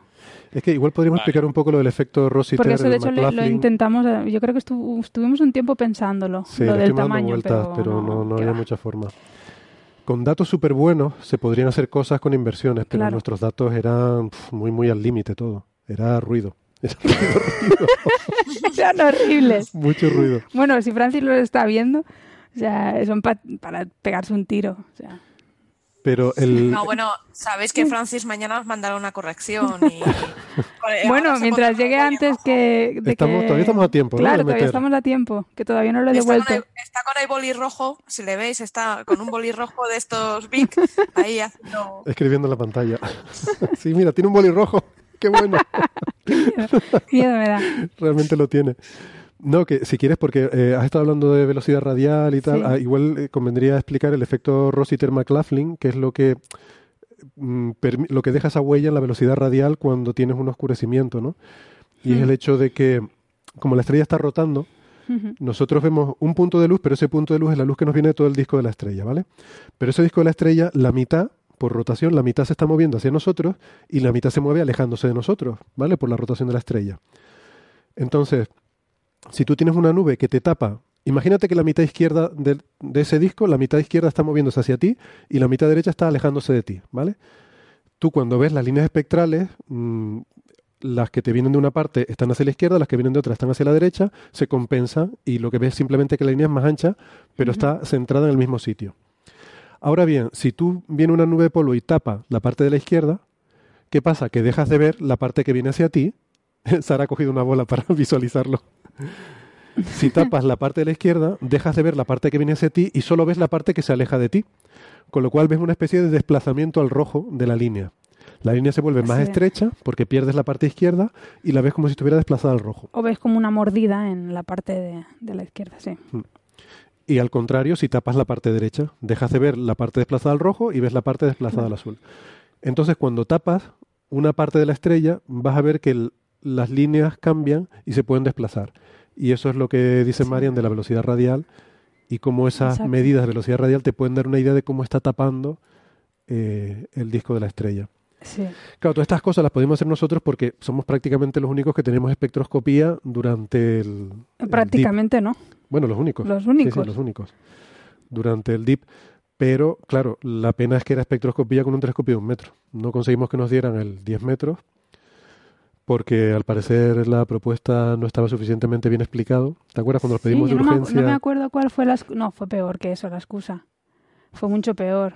No me acuerdo ahora cuál era. Yo creo que nos dijeron que no estaba suficientemente elaborada la propuesta, ¿no? Eh, cuando era una cosa de Eh. urgencia de un día para otro, decir, señores, Que erais físicos es- del solares y que no sabías nada de estrellas. ¿Cómo vais a saber de No, pero era porque pedíamos para el infrarrojo, para ver si era polvo. Y nos dijeron eso, que no estaba suficientemente justificado, algo así. Como fuere.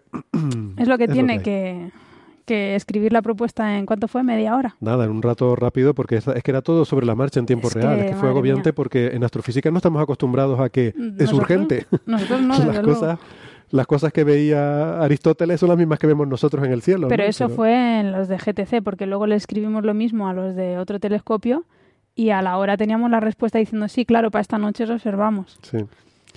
Hombre, en un telescopio de 10 metros hay más presión y es más difícil conseguir el tiempo, eh, es normal, pero Mm. bueno. Vale, Bueno, bueno, que mm, pues eso, que estamos muy contentos Sí. y que saldrá el paper en breve en Astronomy and Astrophysics. No, en Monthly. en Monthly, Notices. La próxima vez yo creo que para el GTC lo que tenéis que hacer es decirles, la propuesta es esta. En la estrella Cáice, no sé qué, hay hombrecillos verdes. Punto. Exacto. Queremos verlos, punto. No, además, además nos dieron, no te lo pierdas, nosotros, nosotros mandamos la propuesta el día que empezó a bajar el brillo, que empezamos a mandar propuestas a cascoporro por todos sitios, y en todos nos respondieron rápido, porque se llaman, de hecho, propuestas, a lo que accedimos nosotros se llaman eh, fast, Bueno, No o sea, como que te tienen que responder rápido porque son cosas, pues como cuando explota un gamma ray burst. ¿no?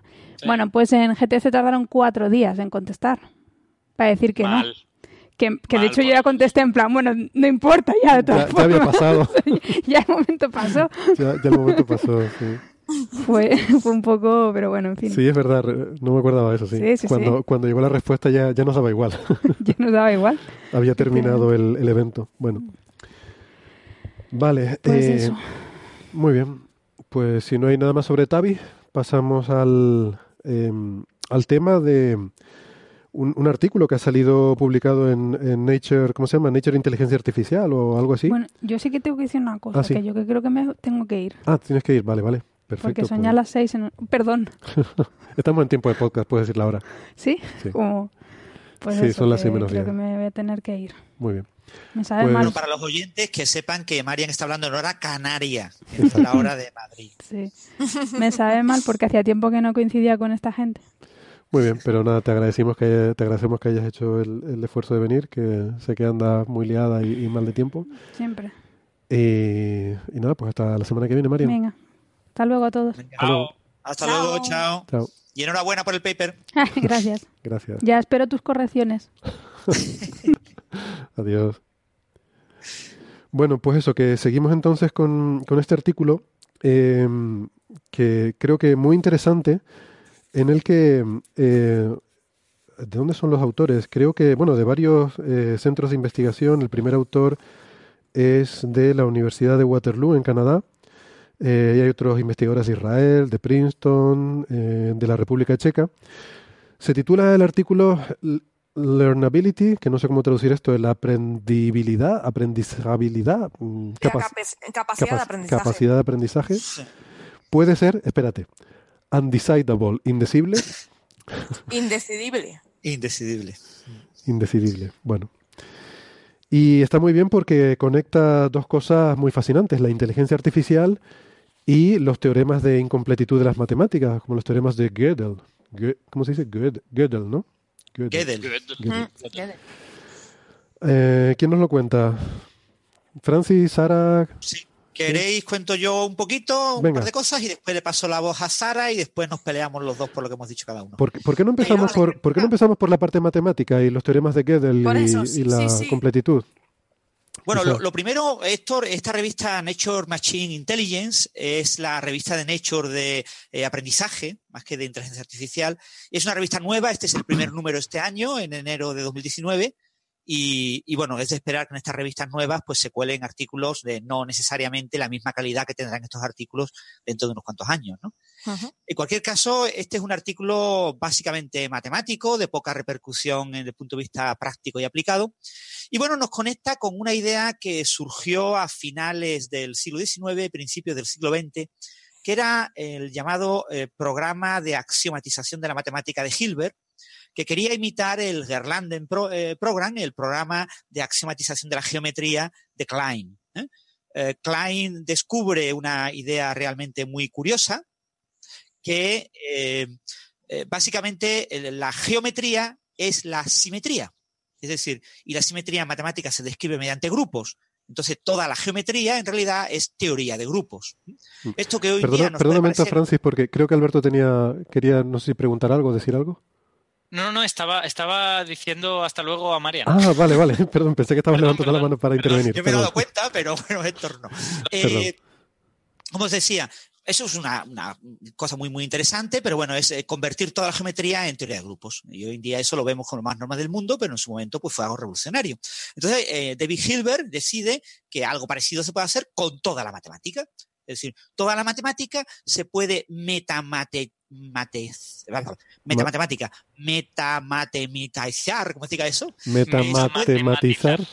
Exactamente. Es decir, axiomatizar. ¿eh? Eh, eh, toda la matemática, en realidad, hay una matemática fundamental, clave, inicial, germinal, a partir de la cual surge todo. Y entonces, en aquel momento, pues la idea más prometedora podía ser eh, la aritmética, es decir, toda la matemática es producto de la aritmética, el concepto de número es intuitivo, cualquier humano, cualquier extraterrestre tiene un concepto de número, por lo tanto, podemos construir toda la matemática a partir del concepto de número. Podemos usarlo a partir de la teoría de conjuntos. El concepto de conjunto, agrupar cosas en un conjunto, también es muy primitivo, muy intuitivo. Eh, podemos matematizar toda la matemática a partir del concepto de función, eh, tomar algo y aplicar en ese algo eh, función, aplicación, mapa en inglés, mapping, etcétera. Una serie de conceptos primitivos con los que se podía eh, eh, construir, digamos, el, núcleo íntimo de toda la matemática y que toda la matemática se construyera a partir de ese, de ese conjunto. Entonces, ese es un programa que al final pues encontró con una serie de, problemas. Y el problema fundamental eh, surge a principios de la década de 1930, cuando se está tratando de matematizar el proceso de qué hace un matemático, qué es la labor de un matemático. El matemático demuestra teoremas, es decir, el matemático toma una serie de verdades y toma una serie de reglas para jugar con las verdades y generar nuevas verdades. Y entonces, en ese proceso, hace lo que haría un ordenador, lo que haría una máquina, lo que haría un algoritmo. Entonces, en ese momento surgen los primeros conceptos matemáticos de algoritmo. Y esos conceptos matemáticos nos llevan a entender la matemática como el producto de algoritmos, lo que hacen algoritmos. Entonces se estudia eh, con diferentes formalismos. Eh, Gödel, eh, Kurt Gödel desarrolló el formalismo de las funciones recursivas, básicamente usar funciones. Church, Lorenzo Church, desarrolló el formalismo del lambda cálculo, el cálculo básicamente de la lógica de predicados y gente como Alan Turing eh, pues desarrolló las máquinas de Turing, ¿no? Un modelo muy parecido a los ordenadores actuales, ¿no? Eh, por supuesto hay muchos otros eh, modelos, ¿no? Y entonces está usando este tipo de conceptos, entonces se plantean una serie de dificultades que tenía la teoría de conjuntos, que tenía la aritmética. entre estas dificultades, algunas de ellas Perdona, Francis, antes de que, de que sigas a esa parte, em, por entender bien lo que esto que estás hablando de la sistematización de las matemáticas, eh, decías que se parte de una serie de verdades y, hay unos teoremas, ¿no? Eh, esas verdades de partida, que entiendo, son los axiomas, que son eh, los, los axiomas son los puntos de partida, cosas que asumimos porque tienes que partir de algo, algo que tú consideras esto tiene que ser así.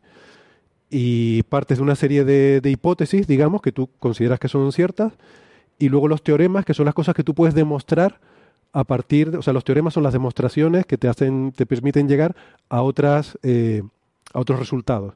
Entonces tú puedes derivar a partir de los axiomas, que son tus puntos de partida, puedes derivar resultados mediante teoremas, ¿no? Y entonces la idea es eh, que a base de desarrollar teoremas, tú puedes descubrir todas las, eh, todas las reglas, todas las verdades que tienen las matemáticas a partir de un conjunto de axiomas iniciales, ¿no? Entiendo que esa es un poco la idea. Esa es la idea, pero fíjate que la idea de, Hilbert era un programa genérico. Es decir, claro, eh, usar axiomas para derivar verdades en un cierto trozo de las matemáticas.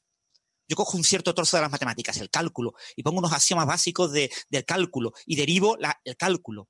Pero aquí el objetivo era fundamentar toda la matemática.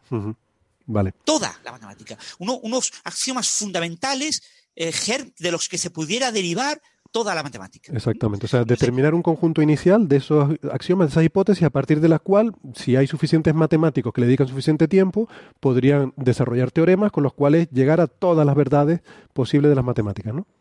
Exactamente. Entonces, la cuestión clave aquí es si toda verdad matemática es demostrable o no es demostrable.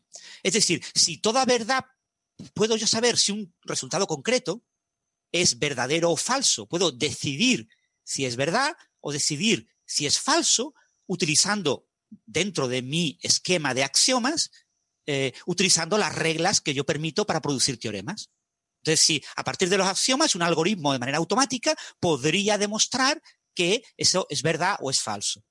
Y lo que se descubre eh, a principios del, siglo, perdón, a, principios de la década de 1930, por un lado son los eh, teoremas de incompletitud y de consistencia, de coherencia matemática de Gödel, que nos dicen, puede haber sistemas axiomáticos en los que yo no pueda demostrar todas sus verdades.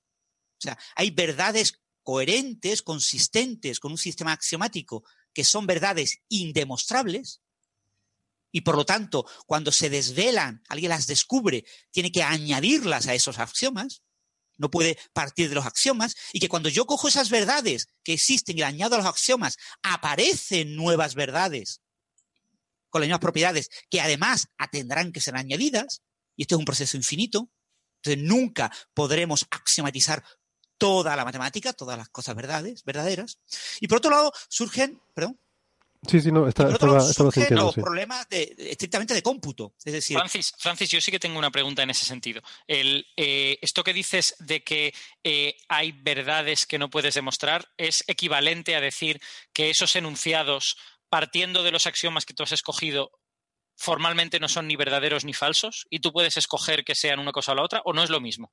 Sí, es lo mismo. Es decir, tú puedes eh, eh, añadir esos enunciados que tú no sabes si son verdaderos o falsos, como verdaderos o como falsos a tu sistema axiomático sin producir ningún tipo de incoherencia.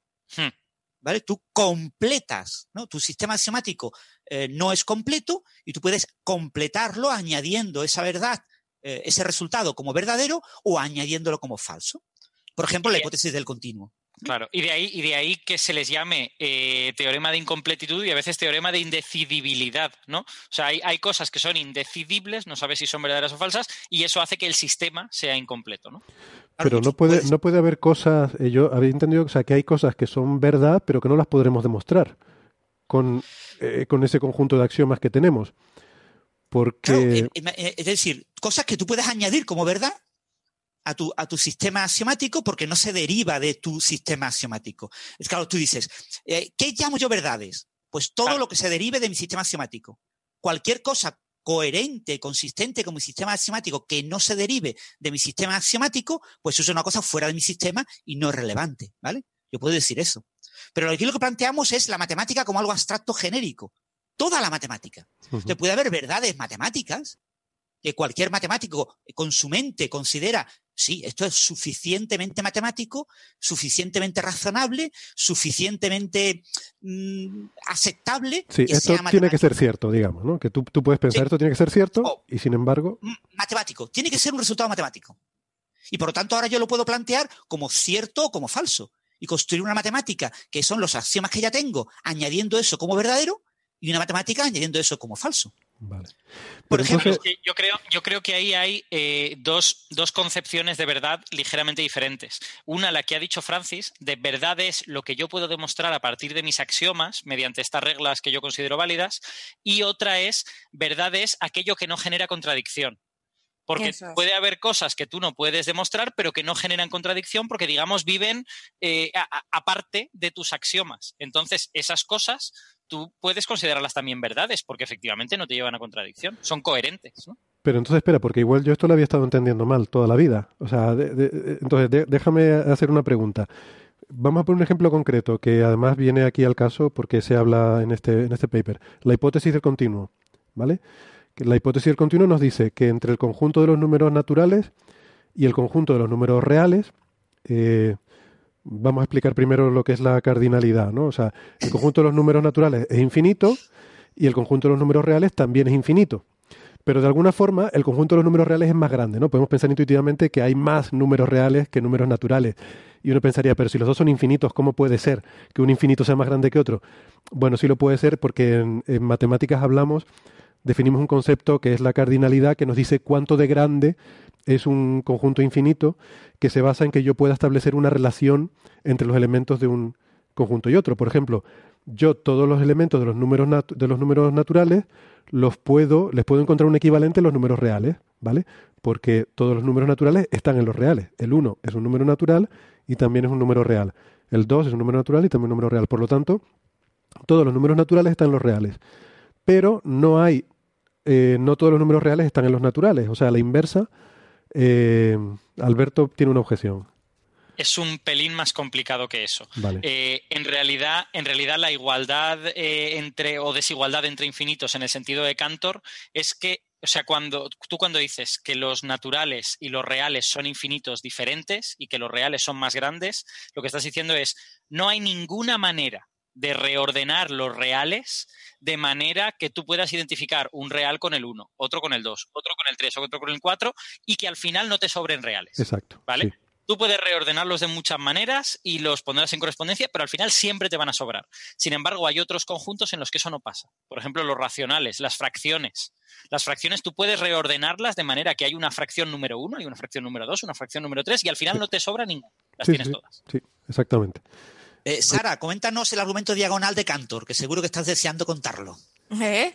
Bueno, pero primero déjame, de si, para demostrar si no te que- importa, es que... Ah, me- Bueno, lo cuento yo. No, pero espera, Eh, espera, con los es que no, es muy fácil ordenarlos, ¿no? La Francis. fracción 1 partido 1. ¿Perdón? no, que es que no he terminado de hacer la pregunta. O sea, lo que quería decir es que, el- la- entonces la hipótesis lo que nos dice es que no hay conjuntos con cardinalidad intermedia, ¿verdad? Entre, entre ese, entre el de los naturales y los reales, Eso es. ¿vale? Que la cardinalidad, a ver, eh, tú tienes el número, el conjunto de los números naturales, ¿vale? Y la cardinalidad es el número de elementos de tu conjunto. Que si hacemos un conjunto con ese, con los números naturales más su cardinal, nos sale un conjunto un poco más grande. Bueno, eso es un jaleo.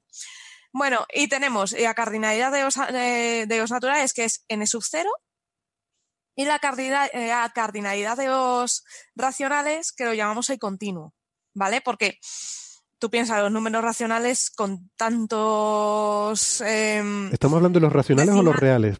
Yo estaba eh, hablando de los perdona, reales. los reales, los reales, vale. que se me ha pirado. Los números reales con tanto decimal, pues claro, mm, es más continuo, ¿no?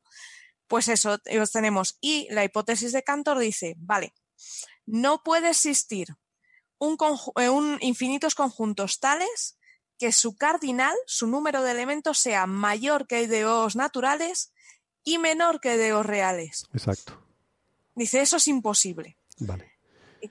Bueno, ese resultado para Cantor era intuitivo y Sí. hoy en día sabemos que es uno de esos resultados a los que hacía referencia Francis, que es que tú puedes afirmarlo o negarlo y las, y las matemáticas son consistentes. En, en Pero esa, esa es mi pregunta. Eh, esa hipótesis, mm, digamos que no se puede demostrar, pero ¿es cierto o no es cierto? ¿O tiene sentido preguntarse, hacer esa pregunta? O sea, yo había entendido que eso era cierto, o que pensamos que esa hipótesis es cierta, que no existen conjuntos, infinitos conjuntos inter- de cardinalidad intermedia, que esa hipótesis es cierta, pero que no se puede demostrar. Pues no, no, estás equivocado. Lo he O sea, entendido es mal. uno- Ajá. Es uno de estos resultados que en el marco, o sea, quiero decir, tú tienes una teoría de conjuntos que puedes sacar de, en general, de, de lo que se llaman los eh, axiomas de Zermelo-Frenkel para, para los números naturales y tal, Sí. eh, y, y toda esa teoría que tú sacas de Zermelo-Frenkel, incluso más el axioma de elección, que es un axioma que se suele añadir a eso, eh, la hipótesis del continuo es indecidible. No es ni verdadera ni falsa. Ah, no O- es ni verdadera ni falsa. Vale, vale, vale. Eso es. Yo Es decir, pensaba que tú era... Tienes unas, vale. tú, ti- tú tienes unas matemáticas con Zermelo, Frenkel y elección, más el axioma del continuo, el- la, hipótesis del continuo es cierta, y otras matemáticas diferentes con Zermelo, Frenkel, el axioma de elección y la hipótesis del continuo es falsa.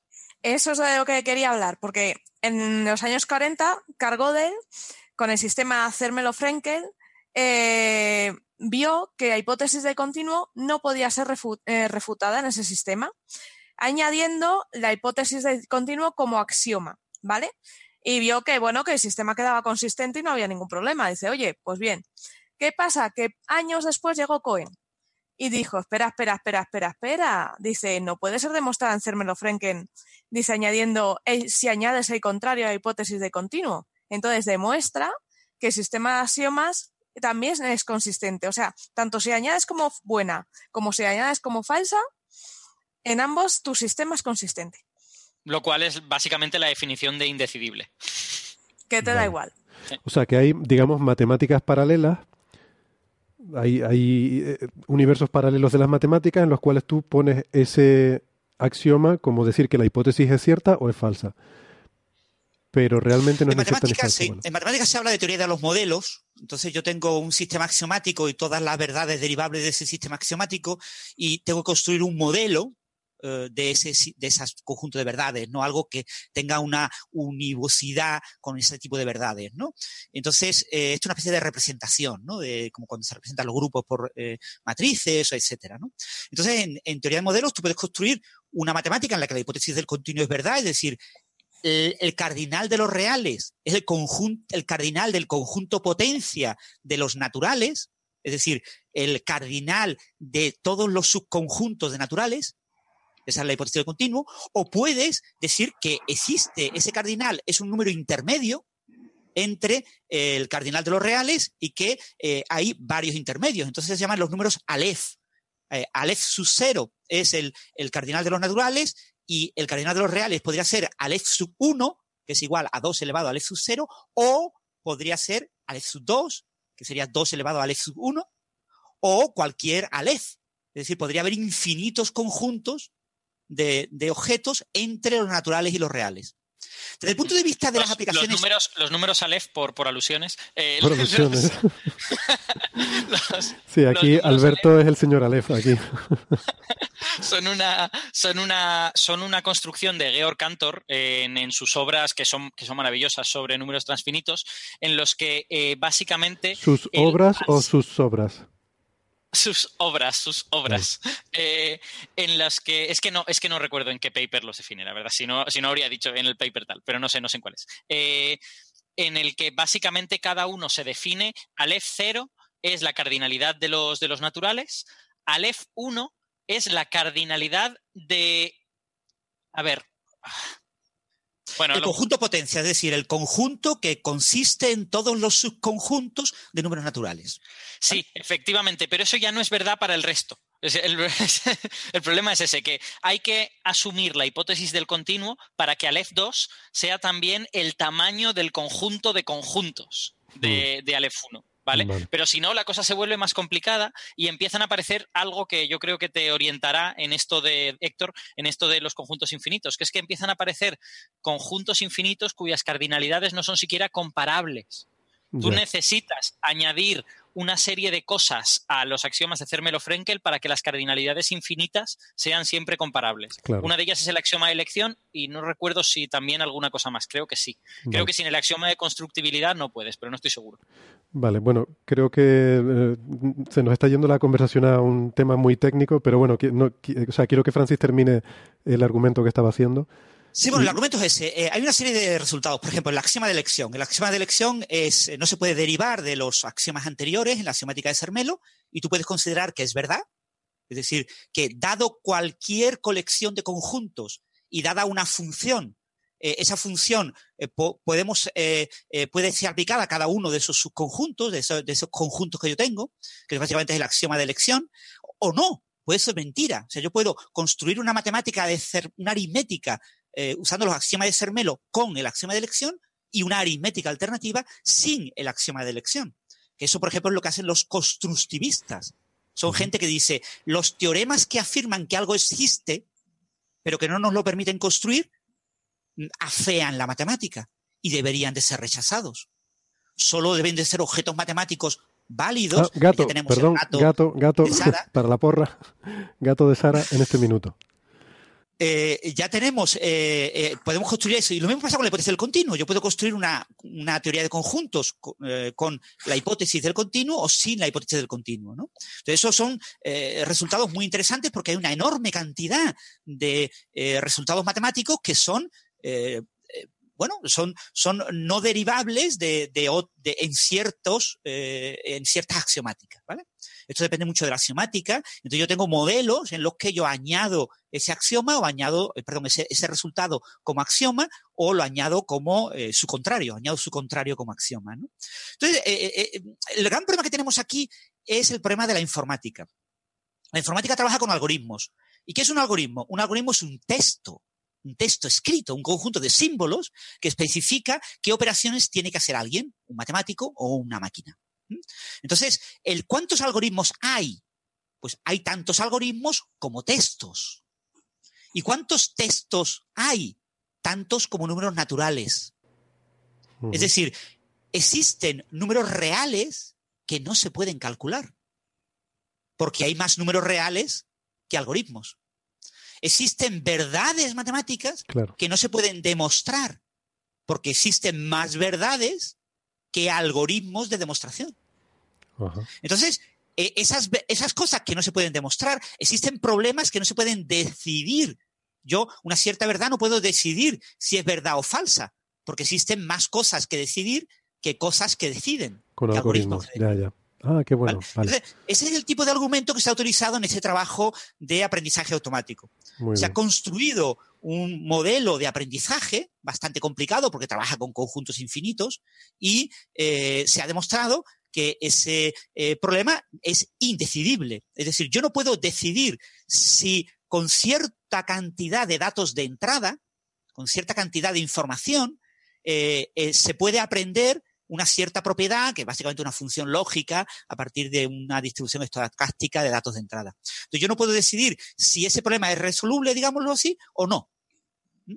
Entonces, eso, desde el punto de vista conceptual, es maravilloso porque eh, eh, nos dice que hay problemas que nunca se podrán aprender, pero desde el punto de vista práctico no tiene ningún tipo de utilidad. Fíjate, Francis, yo, yo, creo que, yo creo que no, no es que haya problemas que no se puedan aprender, es que hay problemas que no puedes demostrar que se pueda aprender. Al menos es como lo he entendido. Efectivamente, ese es el punto. Es eso, ¿no? Que no puedes demostrarlo a priori. demostrar que, que, vayan a, que hayan aprendido bien. O que vayan a aprender. quiero decir, no te puedes. o sea, eh, eh, entre comillas, es lo mismo entre comillas. Pero quiero decir, cuando tú hablas del problema de la, de la aprendizabilidad, o como se llama, de la, de la habilidad de aprender, ¿no? Eh, ¿qué, qué, qué llamas? ¿Qué es aprender? Aprender es que, dado un conjunto de datos y dado un problema eh, saber si con esos datos ese problema se puede resolver. ¿Vale? Ese es el problema de aprendizaje. O sea, el, problema de aprendizaje no, a veces la palabra aprendizaje nos puede dejar, nos puede engañar, pero aquí se habla de un tipo de aprendizaje eh, basado en, temas estocásticos, que es eh, un problema en el que con cierta probabilidad yo garantizo que mi eh, algoritmo, una vez aprendido, es capaz de dar la respuesta correcta a mi problema. El problema es detectar una serie de cadenas con números binarios, básicamente, y, entonces yo eh, quiero saber si yo soy capaz de identificar esas cadenas con un cierto conjunto de aprendizaje. Y lo que yo no, lo que no se puede es decidir si con un conjunto dado de aprendizaje ese problema se puede resolver o no. Se puede obtener la función que haya aprendido eso, ¿no? Eh, pero es básicamente lo mismo, es lo mismo decir que es que no se puede aprender a que no existe un algoritmo capaz de eh, saber si se puede o no se puede aprender. ¿eh? Eso es. Sabemos que existen problemas de aprendizaje que no se pueden resolver. Pero eso no nos aporta nada, porque ya sabíamos que había otro tipo de problemas. Lo que pasa es que en el contexto concreto del aprendizaje no se había formalizado eso. En realidad, esto utiliza las mismas técnicas que Cohen cuando demostró que la hipótesis del continuo era indecidible, y son unas técnicas que se llaman de forcing, de forzado, que bueno, son unas técnicas un poco técnicas, eh, quiero decir, un poco complicadas de explicar en lenguaje porque se utiliza mucho en teoría de modelos, pero en teoría de modelos aquí en Málaga, por ejemplo, tenemos un compañero que está haciendo la tesis doctoral con gente de la Politécnica de, Cataluña en, en, este tipo de técnicas y que nos ha dado alguna que otra charla, y bueno, es una cosa que si pudiéramos formalizar aquí en una pizarra, pues en media hora podríamos explicar más o menos las ideas básicas. ¿no? Pero si de palabra es más, difícil de explicar. Pero en cualquier caso, es, es, una técnica de demostración matemática de que ciertos problemas son indecidibles. Y se ha aplicado esa técnica eh, que, se utilizó para el proceso continuo a un problema muy concreto de aprendizaje. Hmm. Pero entonces... Problema que no sirve para nada, que solo tiene interés teórico y que todos los artículos en prensa que están diciendo que los humanos podemos aprender cosas que las máquinas no pueden aprender son mentiras. Es una tontería. Mm. ¿Vale? Porque los humanos aprendemos con conjuntos finitos de datos de entrada. Y este es un resultado que eh, para conjuntos finitos siempre se puede aprender. En este resultado concreto, ¿vale?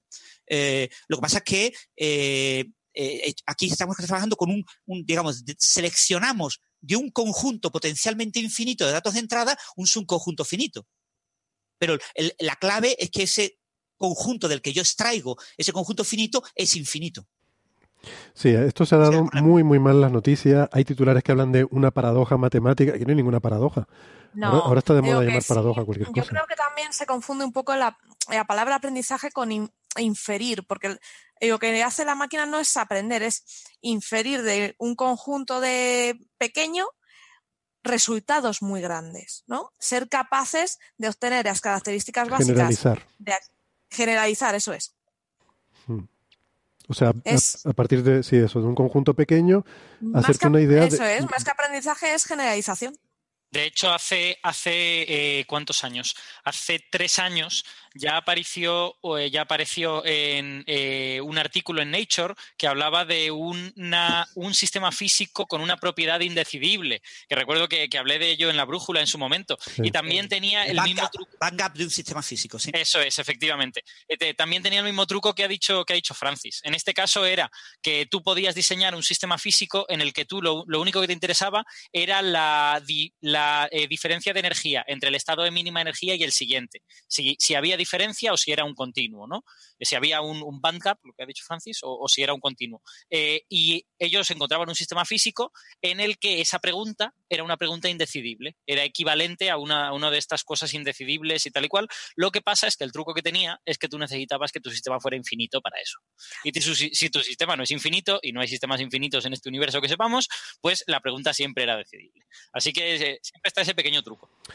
Esto, de hecho, los autores, eh, cuando lees un poco las notas de prensa y tal, mm, hay una frase que no la tengo marcada, así que igual no la voy a encontrar, pero decían algo así como que efectivamente esto en la práctica probablemente no vaya a tener ninguna aplicación. Decía el autor que veía improbable que tuviera una aplicación práctica, pero que era un, un paso para, eh, para entender la, la teoría del aprendizaje de este aprendizaje de máquinas. Que sí que tiene un tema práctico y es el que muestra un poco algo que ya sabíamos. Y es que cuando tú tienes un sistema de Machine Learning, tú le entrenas con un conjunto finito de datos y tú no, no puedes garantizar que esas características que él ha obtenido de esos ejemplos que le has puesto son las suficientes para enfrentarse a la realidad. Porque lo que va a encontrar en la realidad hay infinitas posibilidades. Y eso es un conjunto infinito real. O sea, resumiendo mucho lo que dice aquí, lo que dicen es que hay problemas para los cuales no podemos demostrar si se puede resolver o no. Y digo yo, está muy bien, eso ya lo sabíamos, pero cuando uno va a entrenar una red neuronal, lo que hacen no es intentar primero demostrar matemáticamente que funciona, sino tú vas, la pones a correr y luego ves si te ha funcionado o no. Si ves que aquello no es capaz de aprender, dices, va, pues esto no me sirve, tengo que buscarme otra. O si es capaz de aprender y funciona muy bien, sabes que puede existir una posibilidad de que a lo mejor con algo falle. Pues sí, pero nosotros también nos podemos fallar. O sea que es la, eh, capacidad de generalizar. Pues... No, puedes garantizar que va a funcionar, pero que no va a funcionar sí que lo puedes garantizar. O sea, hay, veces, hay veces que puedes decir esto no funciona. Vale, pues ya he demostrado que no funciona, ¿no? No, pero tampoco, porque por ejemplo, imaginemos, para explicarlo de un modo súper sencillo, ¿vale? Imaginad un sistema de Machine Learning que clasifica imágenes. Que cuando tú pones una imagen te dice, pues esto es una playa. ¿Vale? Para que tú cuando pongas en Google playa te aparezcan imágenes de playas. ¿Vale? Pues tú tienes, has, hecho tu sistema, lo tienes y te pones a entrenarlo y te pones, buscas el conjunto mínimo de entrenamiento, porque somos baguetes, porque tampoco vamos a estar eternamente poniendo imágenes raras, eh, y porque no podemos abarcar todas las posibles. Pues cogemos un conjunto finito y de ejemplos que le vamos a poner y se las ponemos delante. Esto es una playa, esto no, esto es una playa, esto no. Y ahí pues va sacando las características de la imagen que más o menos cree que, que corresponden a una playa. Vale, pues imaginemos el conjunto de características que él al final obtiene sería como n, n sub 0, como el conjunto de los, de los naturales. Y luego se va a enfrentar a un conjunto de imágenes con millones de características, bueno, cantidades infinitas de características, porque todos sean distintos, que sería el conjunto de los reales. Entonces, ¿cómo sabemos que entre el conjunto que hemos cogido nosotros y el grande no hay conjuntos buenos mayores que el nuestro? Porque si, si los hay, significa que hemos omitido características buenas, que nos faltan. Entonces, si nos faltan, a lo mejor nos va a llegar una imagen de una playa muy rara y va a decir nuestro sistema, pues mira, mm, esto es el campo. Pero yo no, yo no estoy seguro de si hace falta este resultado para que, pase, para que pase eso que tú dices.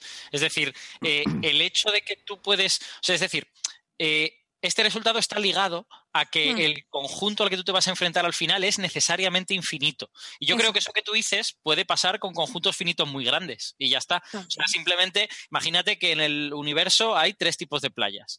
Dos, una con arena amarilla, otra con arena naranja y otra con arena negra. Resulta que arena negra hay solo tres y tú entrenas a tu red neuronal solo con playas amarillas y naranjas. Pues obviamente la, va a fallar cuando, cuando encuentre la de arena negra. Pero, pero eso no está relacionado con este resultado. No, no, no. El resultado es, es, una cosa más general y más potente, ¿no? Que tiene que ver con cuando haya conjuntos infinitos y tal y cual. Entonces, quiero decir que el, el hecho de que siempre podemos eh, no haber entrenado lo suficiente a la red neuronal, eh, siempre nos puede pasar independientemente de este resultado, creo yo. Creo. Y, y, a ver, yo, yo, quiero insistir en otra cosa. Este resultado es sobre la, la posibilidad de demostrar, de demostrar, ¿eh? No, no, de que la red funcione o no funcione, sino de, No, no, de que de podamos demostrar demostrar si como va- cierto o falso que vaya a funcionar. Eso Insisto. O sea, la red funcionará o no funcionará. Aquí estamos hablando de que se pueda demostrar con un teorema algorítmico. O sea, el algoritmo. Un punto, el algor- el- un punto sí. clave que no debemos olvidar en esto, ¿no? Porque el ejemplo que ha puesto Sara quizás pueda generar confusión en algunos oyentes, ¿no? Imaginaros todas las imágenes del mundo de 100 megapíxeles, donde cada píxel tiene, imaginemos un modelo RGB de tres colores con 16 millones de posibles valores. Eso es un conjunto finito.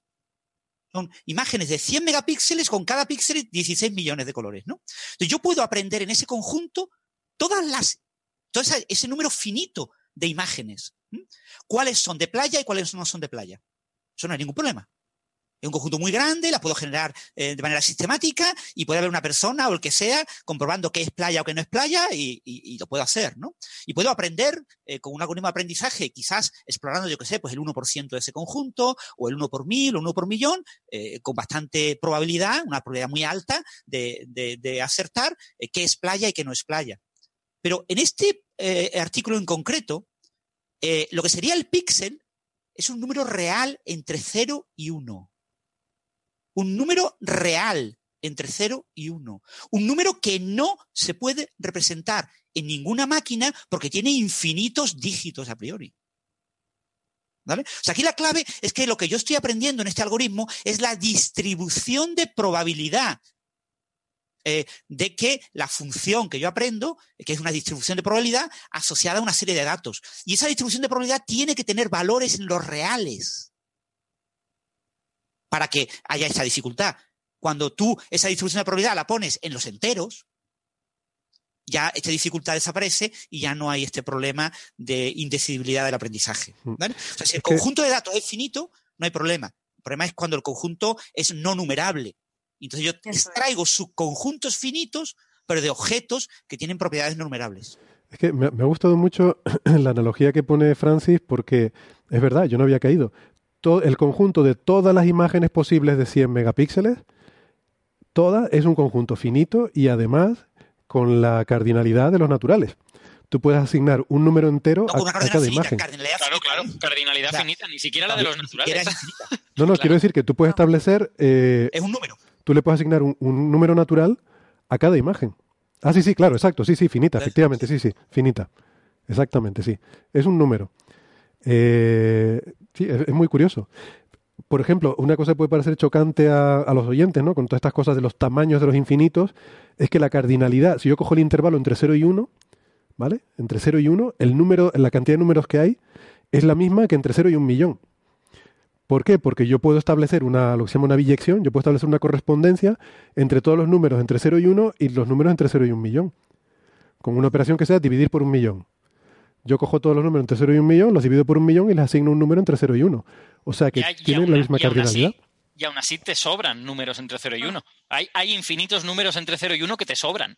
Porque, porque entre 0 y 1 hay infinitos números. Claro. Entonces, si tú metes solo los números entre el 1 y el 1 millón, te sobran infinitos. No, no me sobran. Cualquier número entre 0 y 1 lo multiplico por un millón y tengo un correspondiente entre...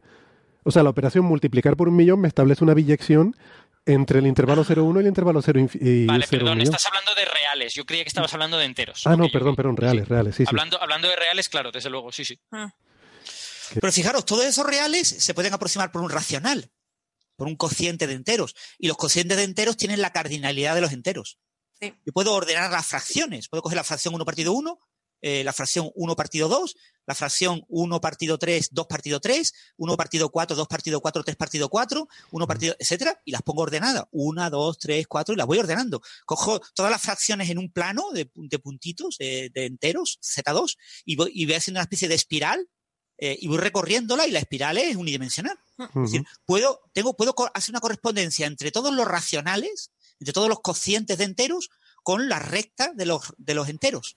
Sin Por embargo, eso- y todo real se puede aproximar por un racional también como yo quiera, pero hay más reales. Claro, O sea- hay más reales.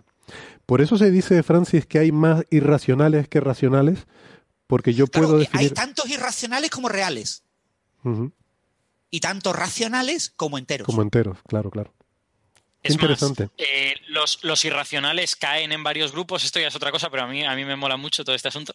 Eh, los irracionales caen en varios grupos y de ellos solo uno contiene toda la cardinalidad de los reales, todos los demás tienen medida cero.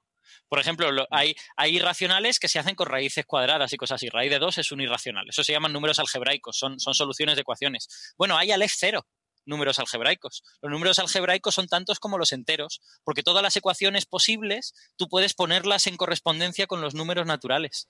Entonces, pues, sí, pues puedes morirte ahí a hacer raíces y tal, pues eso es, eso es cero en comparación con los reales. Eso es nada.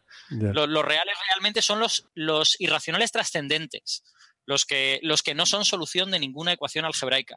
Y de hecho, solo cierta clase de los, de los trascendentes, porque hay varias clases. Y fijaros, todos los números calculables, como pi, como e, que son eh, números trascendentes, todos los números calculables son forman un conjunto de cardinalidad igual que los enteros.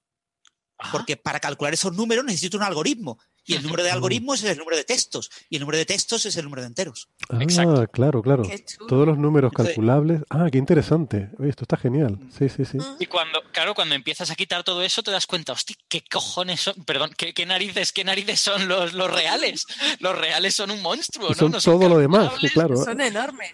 Son claro, todo son lo demás. todo lo demás. Sí, y sí. y son, un, son un ser monstruoso los reales, ¿no? Cuando te das cuenta de todo esto.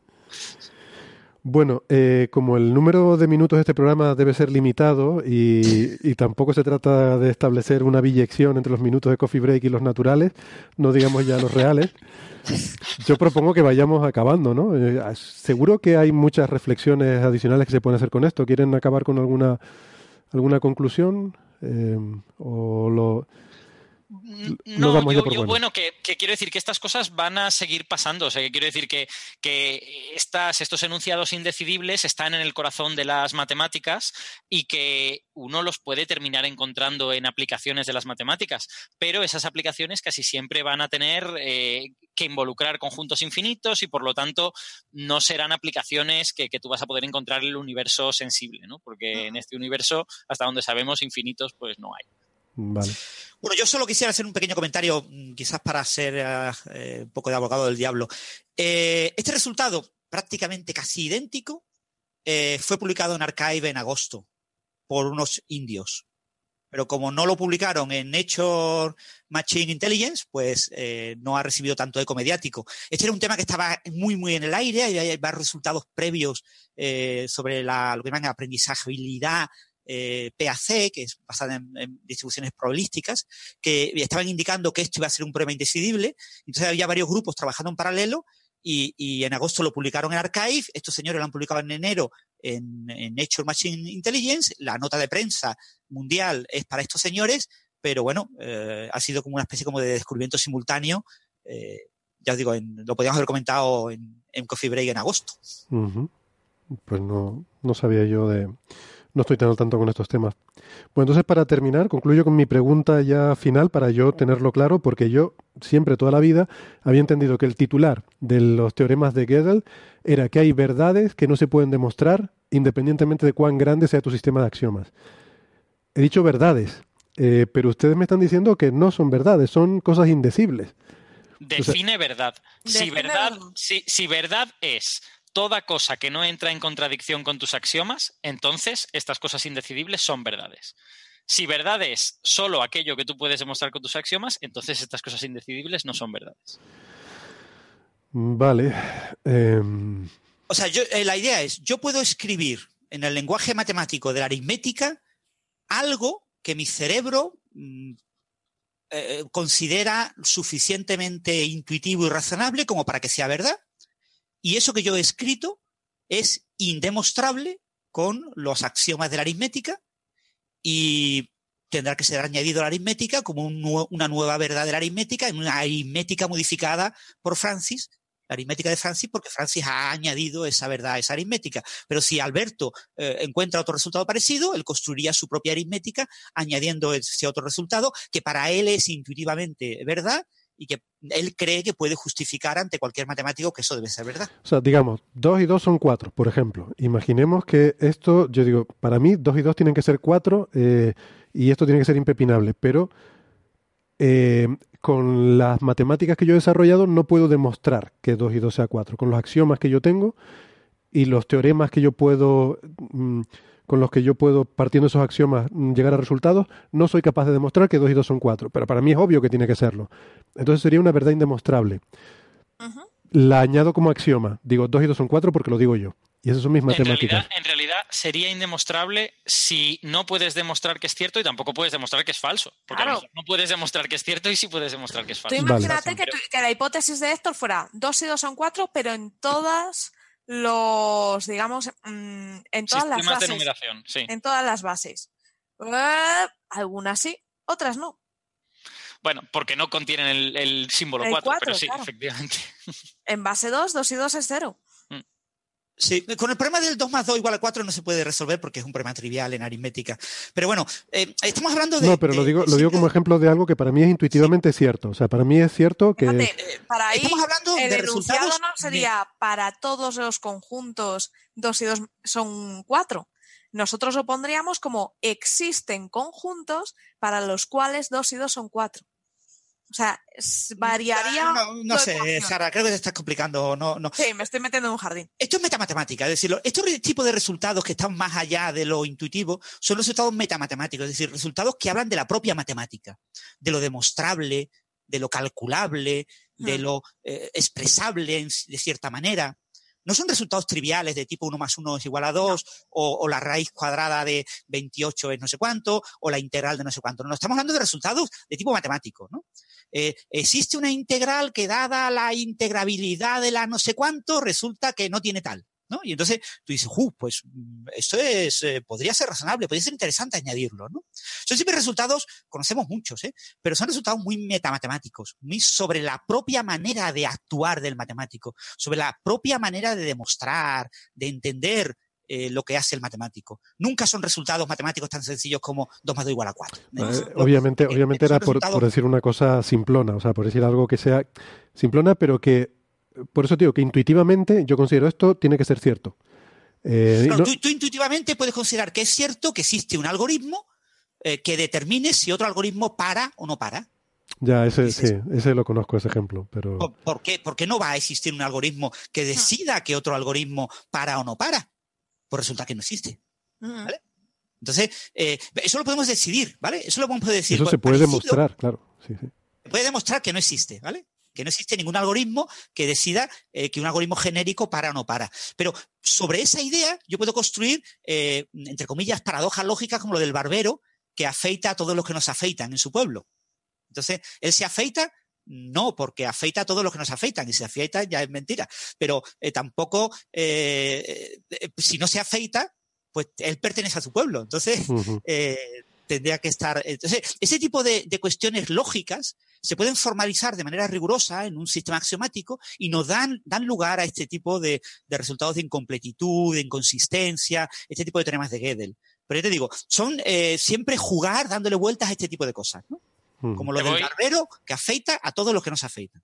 Te voy, a poner un ejemplo, Héctor, de exactamente cómo, pueden ser este tipo de resultados. Con el axioma de elección hay un montón, y el axioma de elección es muy famoso entre los matemáticos y hay un, hay un montón de cosas de estas. Bueno, pues hablando de esto de los infinitos que hemos contado, eh, el infinito más pequeño es Aleph cero, es el cardinal de los, de los naturales, ¿vale? Hasta ahí eso está claro. Y hay otros infinitos más grandes, ¿vale? Pues si tú no coges el axioma de elección, tú no puedes demostrar que uno de esos infinitos es el más pequeño. Es decir, tienes al F0 y toda una serie de infinitos más grandes que al F0, pero entre los cuales no puedes elegir uno que sea más pequeño que los demás. si coges el axioma de elección, ya puedes hacerlo. ¿Esto te sirve? son, ese tipo de resultados. O sea, tú tienes, tú tienes una cosa que es muy pequeña, que es la más pequeña de todas, y toda una serie de cosas que son más grandes que esa. tú intuitivamente dirías, hombre, pues toda alguna de toda esa cantidad de cosas, pues será la más pequeña de todas esas cosas. Pues no, pues si no coges el axioma de elección, no existe tal cosa. Son incomparables esos, esos infinitos mayores y no hay uno que sea más pequeño. Y ese axioma de elección lo podrías tomar en un sentido o en otro y llegarías a sistemas diferentes. Sí, pero, sí, pero sistemas que funcionarían. Sí. Y el axioma de elección es un axioma muy, muy eh, razonable que, si yo, o sea, el axioma de elección tiene diversas, tiene diversos enunciados y es famoso entre los matemáticos que un enunciado es lógicamente verdadero, es intuitivamente verdadero, y el enunciado de al lado es intuitivamente falso. por, ejemplo, en mecánica cuántica utilizamos espacios de Hilbert, ¿no? Que son espacios vectoriales con una cierta norma, con un cierto producto interior. Bien, eh, el axioma de elección es equivalente a que todo espacio vectorial tiene una base. Es obvio, es trivial, es como 2 más 2 igual a 4, que todo espacio vectorial de dimensión finita tiene una base. Claro. Pero que todo espacio vectorial, incluyendo los de dimensión infinita, tenga base o no tenga base, depende, es equivalente al axioma de elección. Yo puedo construir una matemática en la que eso sea verdad, que es la matemática que usamos todos los físicos cuando trabajamos en mecánica cuántica con espacios de Hilbert y consideramos cosas como la posición. Si yo considero el operador posición, Estoy considerando un operador cuyo, eh, digamos, dominio son todos los reales, son todas las posiciones posibles. Entonces, o, en, R, 3 eh, ternas de reales, y, yo tengo que asumir el axioma de elección para que ese operador eh, tenga una descripción en una base. Hmm. Entonces, los físicos lo normal es que lo asuman. Dice, pues tiene que ser, es obvio para un físico que el operador posición tiene que ser un operador. Porque si no, sin, sin, embargo, hay matemáticos que dicen, no, no, el axioma de elección no debe de ser incluido en la matemática y por lo tanto no es verdad que todo espacio vectorial tenga una base y por lo tanto la posición no puede ser un operador. Hmm. Es más, es más, una consecuencia del axioma de elección es la paradoja de Van Achtarsky. La paradoja de Van Achtarsky es que tú puedes coger una esfera la divides en cinco conjuntos, cinco conjuntos que es verdad que son densos, son conjuntos de puntos, ¿vale? No son, como fractales, son estructuras muy muy complicadas. Sí, no, no son, no son piezas, no son piezas de las que podamos hacer con las manos. Las divides en cinco conjuntos de puntos. Sobre esos cinco conjuntos, tú lo único que haces es moverlos y rotarlos, y al final tienes dos esferas idénticas a la primera. Ajá. Y eso solo se puede hacer con el axioma de elección. Y si tú quieres que eso no sea verdad, el axioma de elección tiene que ser mentira. Y entonces, por lo tanto, habrá espacios vectoriales que no tendrán base. Ajá, curioso. El axioma de elección es bastante cabroncete. Oye, fascinante. Pues, todos estos tipos de resultados a los que le afecta el teorema de Gödel son de ese tipo, ¿eh? Vale, vale. Son cosas que tú dices, puede ser muy intuitivo, que puedo dividir una esfera en dos trozos, que para mucha gente será antiintuitivo, y puede ser muy intuitivo que el operador posición sea un operador bueno en mecánica cuántica. Sí. Y te encuentras con que son dos cosas que no son compatibles el que viva en un mundo en el que no es intuitivo que una esfera se puede dividir en dos trozos, se tendrá que vivir en un mundo en el que el operador posición no es un operador. Bueno. Y si tú quieres que sea bueno, pues tendrás que aceptar lo de las esferas. Lo de las esferas. Y, el, y, todas estas cosas, fíjate que todas involucran la infinitud, ¿vale? Sí, me había dado cuenta, sí. Siempre estamos hablando de infinitos aquí. Eso es. Estos espacios vectoriales en los que puede no haber base son todos espacios vectoriales de dimensión infinita. Eh, los trozos en los que tú has de dividir la esfera son trozos infinitamente densos, son como nubes de puntos en los que, dado, dado una, una, sección de esa nube de puntos, siempre hay infinitos puntos dentro. O sea, siempre involucran la infinitud de alguna manera. La infinitud es la que te complica la vida. Ya se dio cuenta Cantor y estos son solo eh, consecuencias de todo esto. Sí, sí. Bueno, y no queremos que complique Coffee Break tampoco. Me lo estoy pasando muy bien, de verdad, estoy aprendiendo muchísimo, me encanta esta conversación, yo por mí la seguiría, pero, pero esta gente tiene, tiene cosas que hacer, ¿no? Así que muchas gracias, eh, Sara, Alberto, Francis, nos vamos despidiendo ya. Y eh, gracias también a, Marian, que nos tuvo que dejar un poquito antes. Y, y nada, pues lo dicho, me lo he pasado muy bien. Eh, espero que nos veamos la semana que viene y sigamos charlando de nuestras fricadas favoritas. Amigos, si queda alguien despierto después de esta maratón de matemáticas, eh, a mí me ha encantado, pero no sé, no sé si para todos los oyentes, eh, yo creo que los más duros, ¿no? los que les gusta el material más duro, seguramente lo habrán disfrutado. Em, pues, pues eso, nos vemos la próxima semana con más ciencia en Coffee Break. Hasta luego. Chao. Chao.